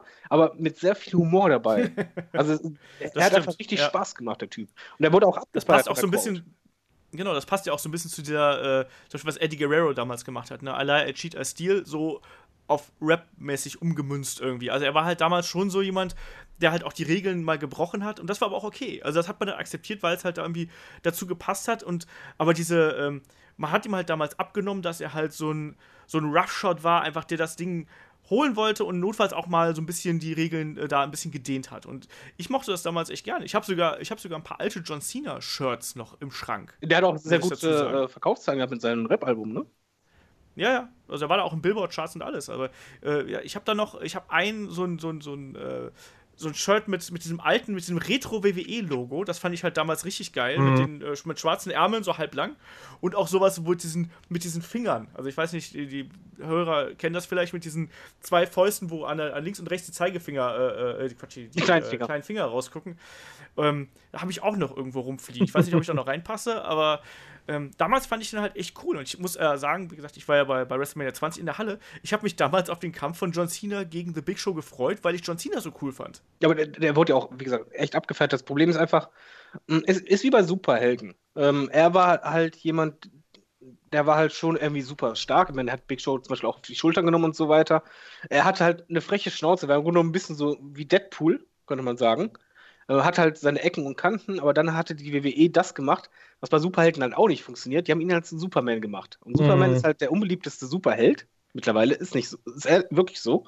Ähm, einfach aus dem Grunde, weil der Aal glatt ist. Und das ist halt eigentlich das Traurige, dass du halt gesehen hast, wie, wie gut er eigentlich einen kantigen Charakter verkörpern kann und wie viel Spaß er auch dabei hat und wie, wie überzeugend und unterhaltsam Cena sein kann. Und dann kam halt das neue Gimmick von wegen, ja, Hustle, Loyalty, Respect, na, na, na. Genau. Ich gebe niemals auf, was anfangs noch das okay war, war. Irgendwo von wegen ja. so, oh mein Gott, aber dann haben die es gezogen und immer mehr gezogen. Und dann wurde es immer mehr und penetranter quasi ausgedrückt. Und mittlerweile, da kam ja noch dann hinzu der Gruß an die Army, was ich ihnen abkaufe, was aber das Ganze noch schlimmer macht, weil es dann halt nicht nur so ist, er ist ein Superheld, äh, der immer seine Vitamine ist, also wie Hogan halt früher und immer an sich glaubt und nie aufgibt und immer alles einsteckt, sondern dann war er noch der Patriot schlechthin und der Netteste und das und der Beste und der macht noch der Smarteste, der immer lächelt und lacht und am besten sich dann, was er sehr lange Zeit dann auch gemacht hatte, irgendwie, glaube ich, 2006 herum oder so, äh, wo er sich dann über Gegner mal gerne mal lustig gemacht hat und oh, also da fehlte alles, Ecken und Kanten. Jetzt muss man über, mal zurückrechnen, wann er mit diesem Gimmick angefangen hat dass wir jetzt halt gerade 2017 haben und wie lange er dieses Gimmick hält, ohne ja. es abgeändert zu haben, auch nur ja, gut, aber ein das Stück.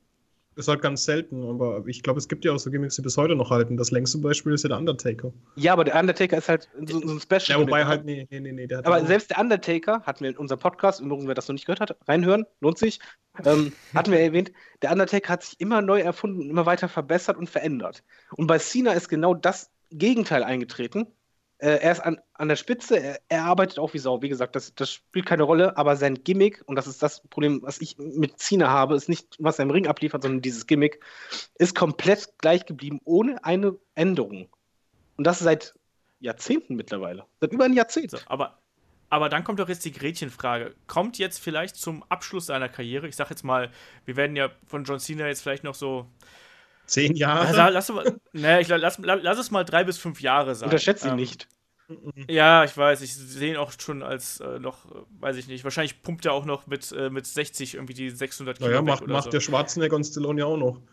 Das macht er, habt ihr nicht das Video von Flair gesehen diese Woche, wo Flair mal eben äh, 400 äh, Pfund deadliftet oder sonst irgendwas? Unfassbar.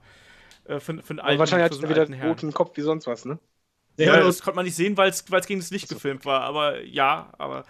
Äh, nee, aber glaubt ihr denn, dass, dass jetzt nochmal zur New Era nochmal so ein Charakterwechsel oder Charakteränderung zumindest da äh, bei Cena vorkommt? Also wird er nochmal dann die rauere Seite zeigen, wie er es am Anfang gezeigt hat und wird sich sozusagen dadurch der, der Kreis schließen? David? Ich, ich hoffe es, ich glaube es aber nicht. Aber ich, ich würde mir zum Beispiel jetzt wünschen, ich glaube, die Zeit ist vorbei, dass er halt zum Hip-Hop-Gimmick zurückkommt. Ich würde es abfeiern. nee, das meine ich auch gar nicht. Ich mein, ja, ich wollte weitergehen. Ähm, Lass ihn reden. Aber, aber, ich denke, dieses aktuelle Gimmick, was er hat, wird er bis zum Ende seiner Karriere haben. Was ich hoffe, er wird niemals Heel turn. Leider Gottes, auch weil Cena ein Super Heel sein könnte. Aber ich hoffe, dass diese Promo jetzt bei SmackDown so ein ein Hauch davon andeutete, was sein könnte. Ich glaube, es würde ihn noch nicht mal zum Tweener machen oder äh, zum Heel oder sonst was, wenn er einfach ein bisschen eine leichte Arroganz zeigt oder einfach sich auch mal gegen andere hinwegsetzt oder über, über Gesetze hinübersetzt oder sonst irgendwas.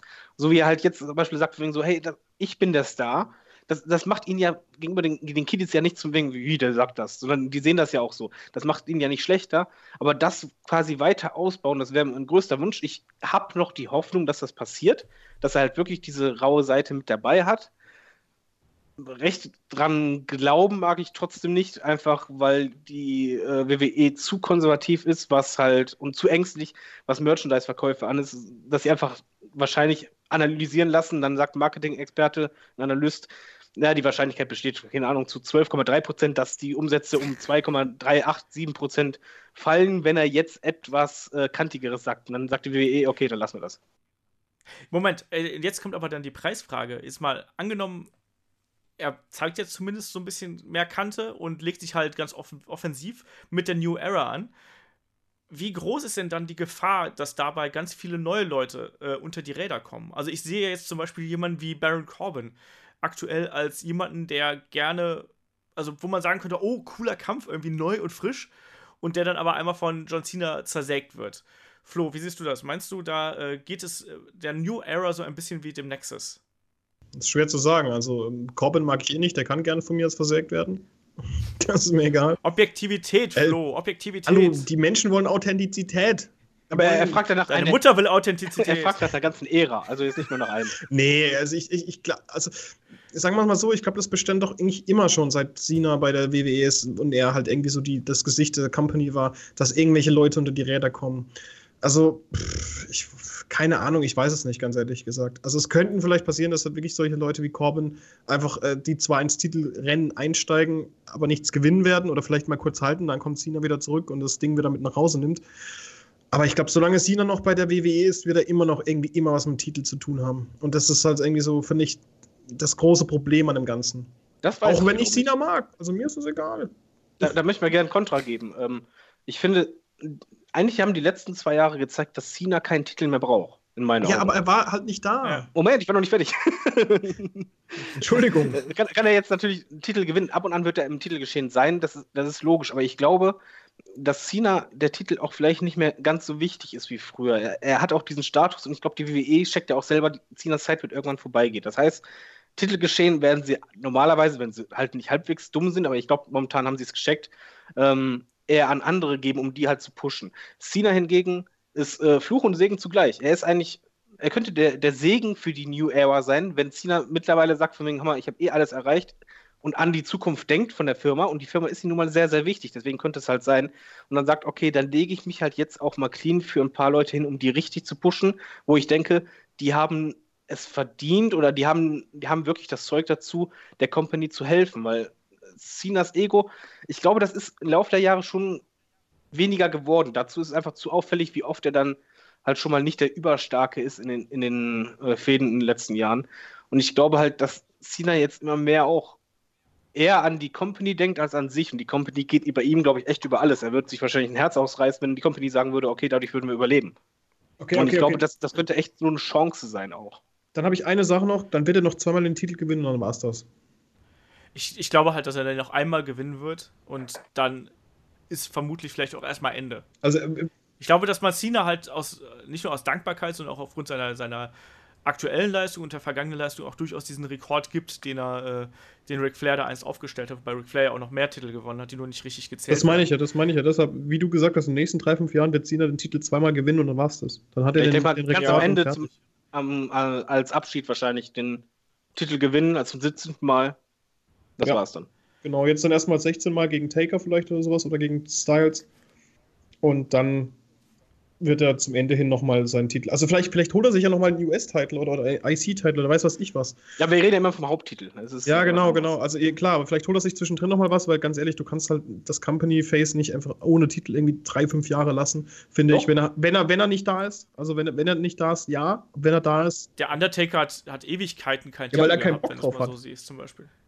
Nein, der, Warum muss der, der John Cena Bock drauf Der war auch aktiv. Also bei Cena, wie gesagt, ich, glaube halt mittlerweile ist bei Cena echt auch dieses Umdenken, weil es ist einfach zu auffällig, wie wenig Titel er jetzt zuletzt hatte, wie, wie wenig er im Haupttitelgeschehen drin war. Und er fehlte auch nicht. Er hat, es, er hat dafür nee. aber, äh, trotzdem waren seine Matches immer was Besonderes, trotzdem waren ja. seine Matches Money. Er hat diesen Sonderstatus, dass er einen Titel gar nicht mehr braucht. Olaf, was denkst du eigentlich hier? Ist das genau, Chance, Olaf, Fluch oder Segen? Sag mal, jetzt soll er was hören. Ähm, ich glaube, also für die, für die Company ist es ja definitiv äh, äh, ein Segen, weil John Cena immer Money Matches ist, äh, wert ist und äh, ich glaube auch, dass ich habe gerade drüber nachgedacht, ob John Cena irgendwann mal ein Part-Timer werden könnte, so wie man es jetzt immer ihm vorwirft, nee. so nach dem Motto, ja, ich erhole mich ein bisschen und dann komme ich wieder zurück. Das kann ich mir zum Beispiel bei ihm echt schwer vorstellen. Also ich glaube halt, wenn, dann ist er halt wirklich da oder dann eben äh, hin und wieder mal weg, um sich um irgendwelche Verletzungen auszukurieren. Aber ich glaube, ähm, wenn, dann will er da, glaube ich, und hat den eigenen Ehrgeiz an sich, dass er da ähm, immer dabei ist und auch auf Tour mitgeht. Ne? Ähm, ich, ich, ich kann es ich kann's dir ehrlich gesagt nicht genau sagen, ob es Fluch oder Segen für die Zukunft ist. Ich hoffe einfach mal, dass man John Cena jetzt in nächster Zeit einfach nicht mehr zu dominant darstellt. Er darf jetzt ruhig noch seinen 16. Titel gewinnen und von mir ist auch dann das große Match bei WrestleMania zu äh, bestreiten, weil, sind wir ehrlich, WrestleMania ist nicht unbedingt dafür gemacht, ausschließlich die neuen Stars zu kreieren, sondern auch vor allem um ja, Big-Time-Feeling und um Spektakel zu erzeugen. Und da ist nun mal ein John Cena gegen Undertaker deutlich mehr wert als ähm, Undertaker gegen AJ Styles. Das ist nichts gegen AJ Styles, ähm, aber ich glaube, dass auf der großen Bühne ist halt dieser Kampf als Abschluss von der Taker-Karriere nochmal viel, viel mehr wert. Ähm, und danach, also ich, wie gesagt, ich, ich, rechne fest mit Undertaker gegen äh, John Cena und danach aber, ähm, dann soll der äh, gute Herr Cena auch gegen die New Era antreten. Der darf auch noch seine Siege hin und wieder einfahren, aber er soll auch äh, mal ein paar Fäden verlieren und dadurch äh, die jungen Leute mal ein bisschen weiter äh, Richtung, Richtung Gipfel drücken. Und da sehe ich zum Beispiel auch nochmal eine Fehde gegen AJ Styles, auch wenn wir das jetzt dann schon zum tausendsten Mal gehabt haben. Aber ähm, das würde ich halt gerne nochmal sehen und auch, dass dann äh, AJ Styles nochmal mehr Legitimität äh, bekommt. Genauso auch, wie ich dann zum Beispiel nochmal ähm, von mir aus auch nochmal irgendwie Fäden gegen, gegen Reigns und Rollins oder sonst irgendwas nochmal sehen würde. Auch das ist Money. Also ähm, da gibt es noch jede Menge Möglichkeiten, die sich da bieten, aber ähm, WWE muss halt inzwischen davon abrücken, dass sie äh, nur auf Cena setzen. Und ich glaube, das habt ihr mittlerweile auch verstanden. Was würdest du zum Beispiel sagen von Cena gegen Nakamura? Finde ich von der Art der Kämpfe, also von der, der Kampfstile schwierig, ehrlich gesagt. Ich kann es mir nicht so recht vorstellen. Nee, hm. ich auch nicht. Aber auch vom Namen her wäre also es ich weiß, big, oder?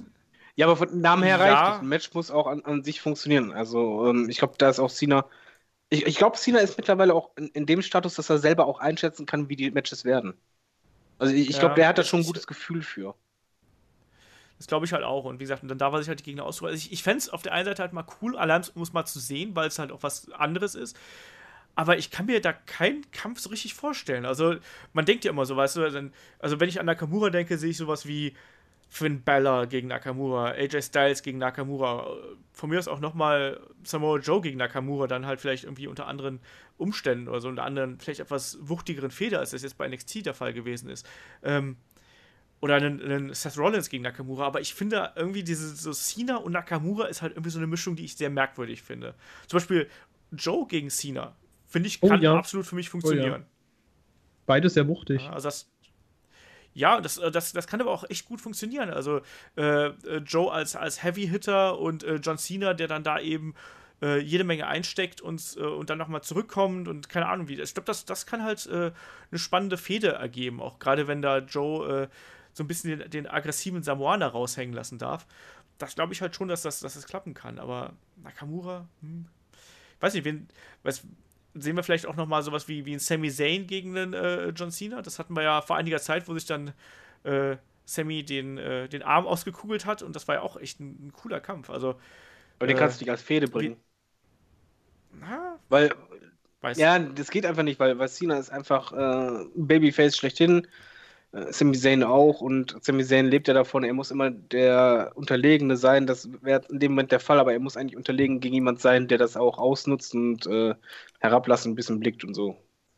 Aber wenn John Cena der böse My Time is Now Era. Ja, aber er ist ja nicht böse dadurch. Das, das meine ich halt. Die werden niemals einen richtigen Tweener aus ihm machen. Die werden eher ja. so ein Face mit so leichten Zügen von Tweener. Also noch nicht mal leichten Heelzügen, sondern leichten Zügen von Tweener werden die vielleicht machen. Aber deswegen könntest du das halt nicht machen. Er, er braucht weiterhin äh, Heels als Gegner.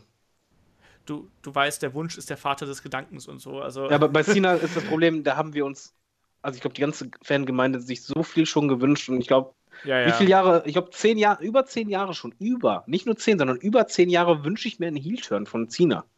Und haben nicht nur wir das gehofft, sondern du hast es auch immer wieder in Gerüchten, dann alle Hoffnungen und dann gab es doch keinen Heel-Turn. Und es gab so viele Möglichkeiten, wo es angedeutet wurde, dann doch kein Heel-Turn. Bei, bei Cena kannst du nicht hoffen, weil bei Cena ist einfach sehr viel auf Sicherheit gemacht und auf, auf Money. Das ist im Grunde genommen der Rückhalt, die, die breite Brust von der WWE. Das ist halt Cena. Genau, das, das ist der ähm, äh, immer die sichere Nummer, das was ich ja schon gesagt habe. Ich finde, John Cena ist immer die sichere Nummer. Wenn du nicht genau weißt, so, was, was machen wir denn irgendwie als Hauptkampf, was nehmen wir als wichtigste Fehde? Du kannst immer auf John Cena setzen. Einfach weil da kommt ein solides Programm bei raus und am Ende kaufen es die Leute. Mhm. Es gibt, natürlich gibt es dann die Internet-Smartmarks, die sagen, äh, John Cena schon wieder.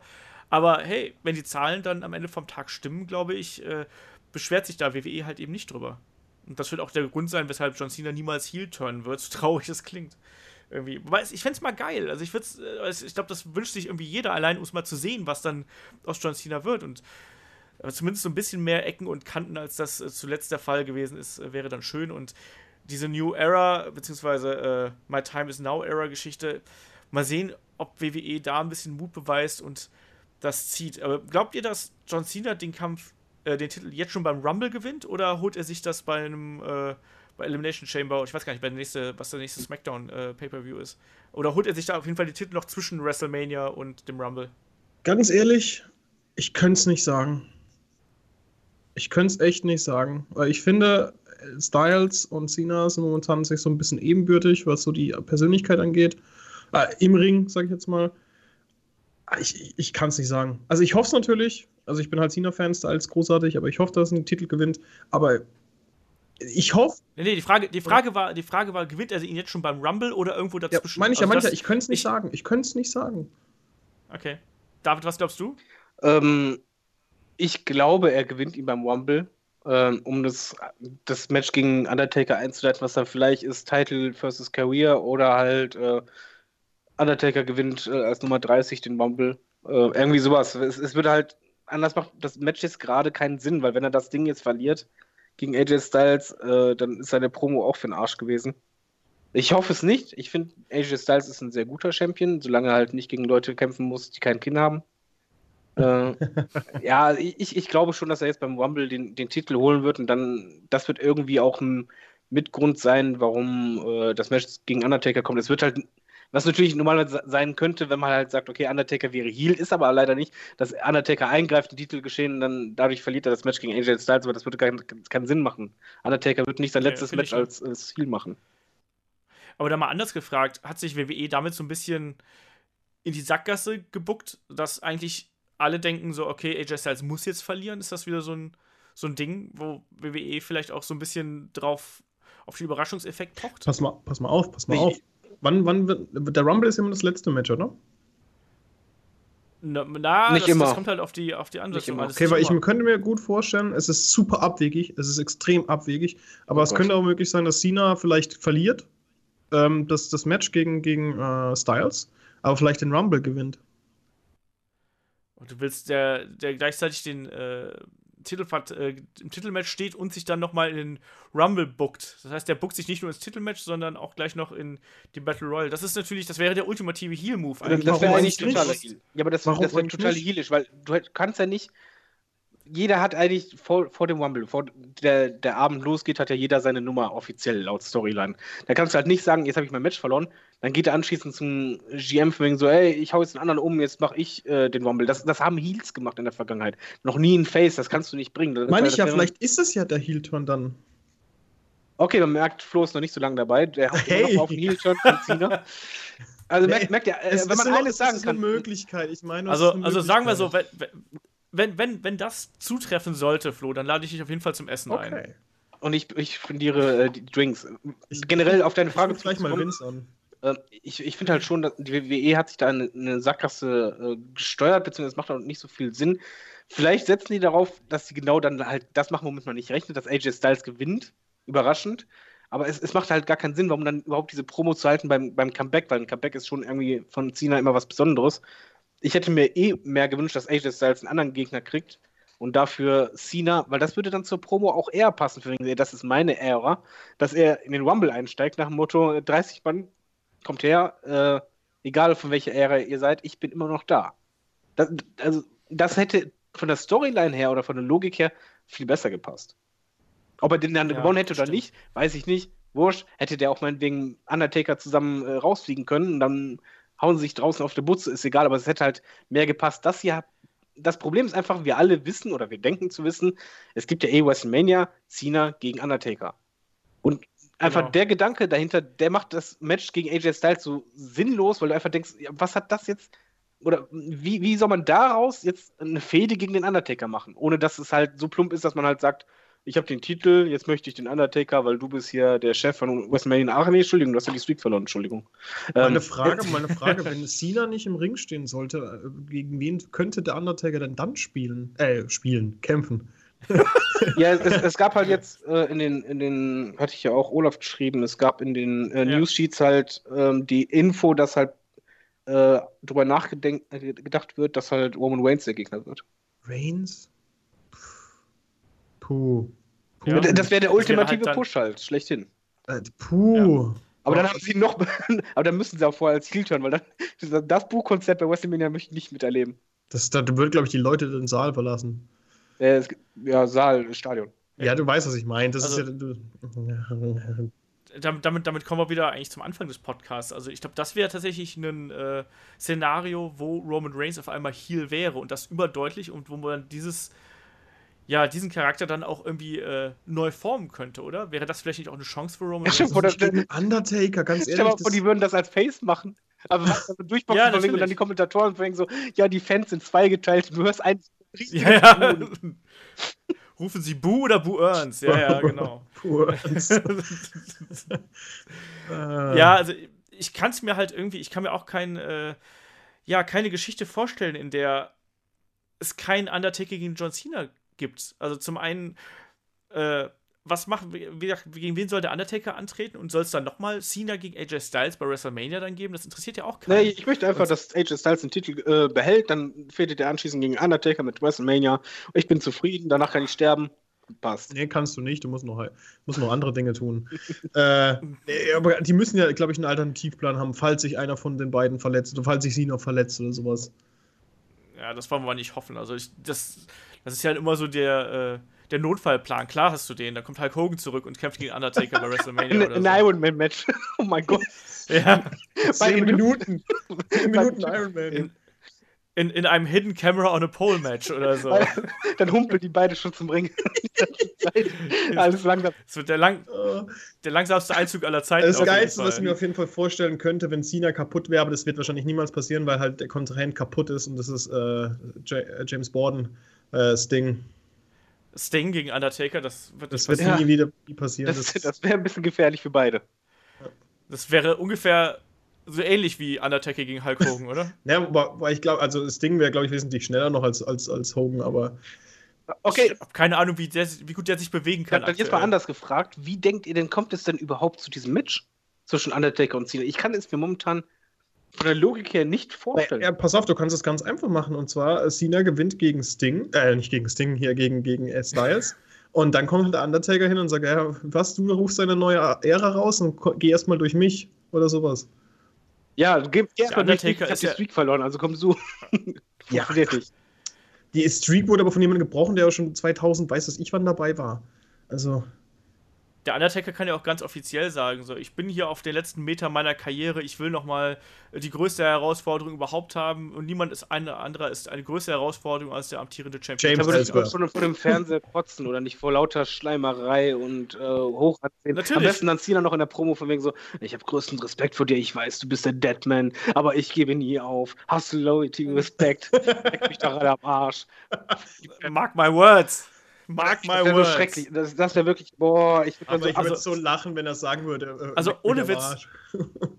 ohne Witz, ich glaube, das, das Beste, was uns passieren kann, ist, dass, ähm, also auch so vom Moment her, ist, dass John Cena den Titel beim Rumble gewinnt und anschließend im Royal Rumble Match kommt der Undertaker überraschend als Nummer 30 rein, schmeißt Keine, keine Ahnung, Hab wen raus und ich, eben, deswegen, ich wiederhole es eigentlich auch nur mal gerade und du floß über. Nein, nein, ich, ich finde es ähm, gut. Ich finde es gut. Da das, das, das wäre das Einzige, was logisch wäre, ohne dass du halt irgendwas kitschig, Kotzt. Schlechtes, zum Kotzendes ans Promo machen Genau. müsstest.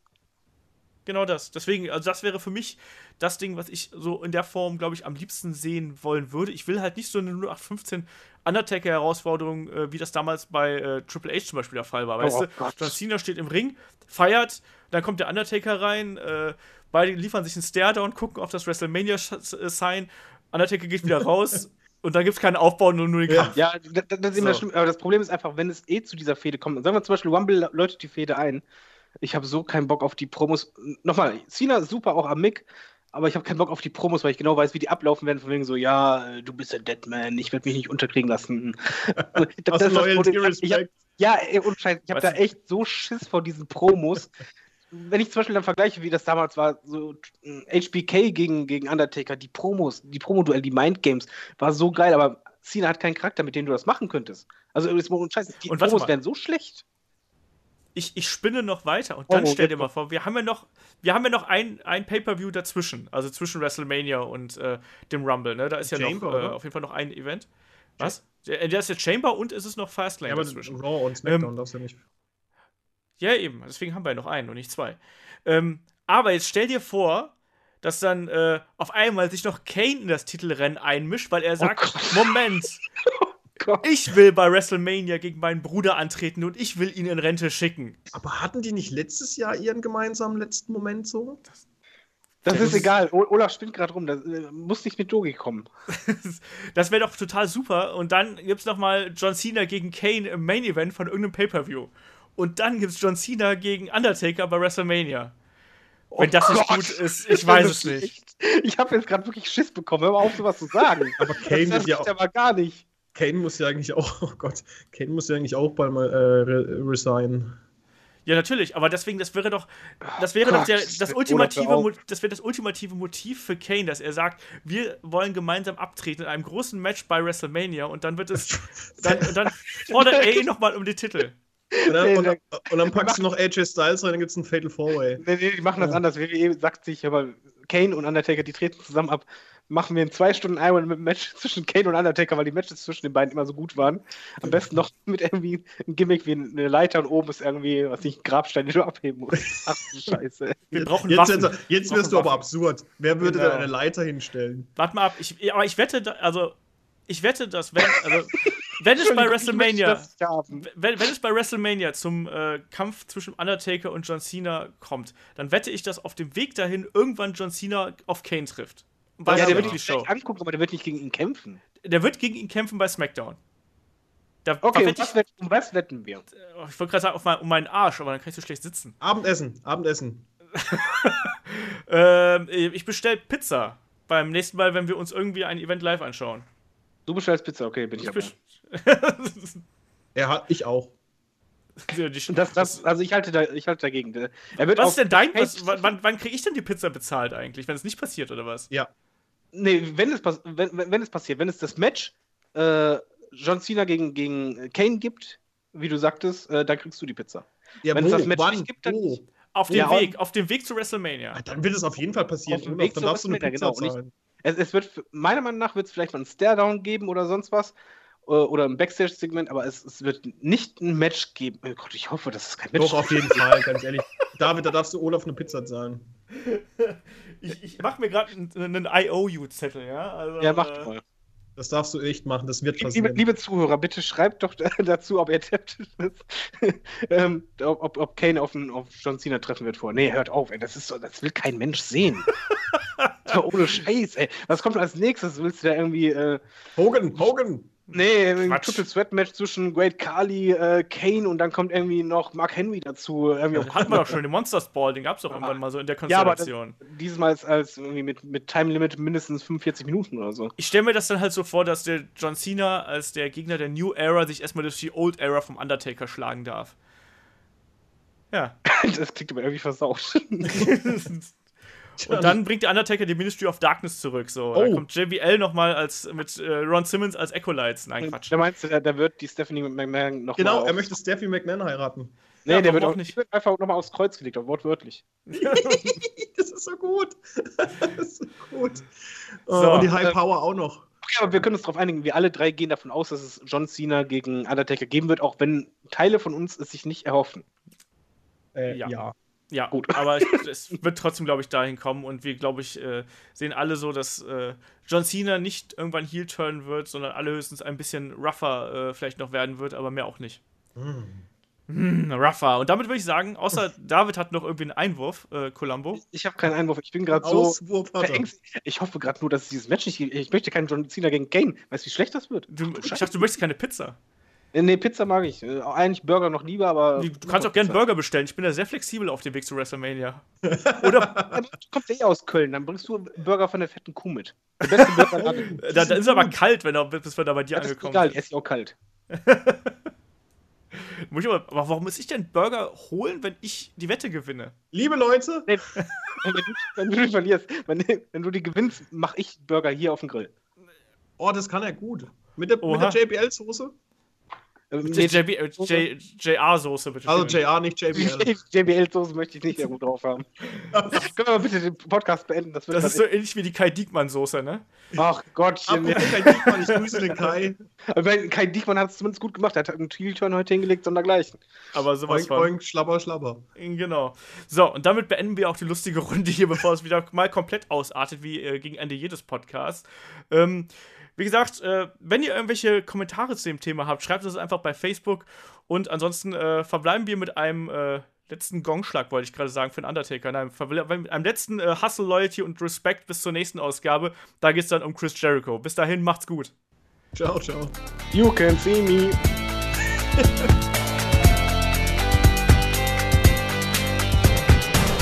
Headlock, der Pro Wrestling Podcast.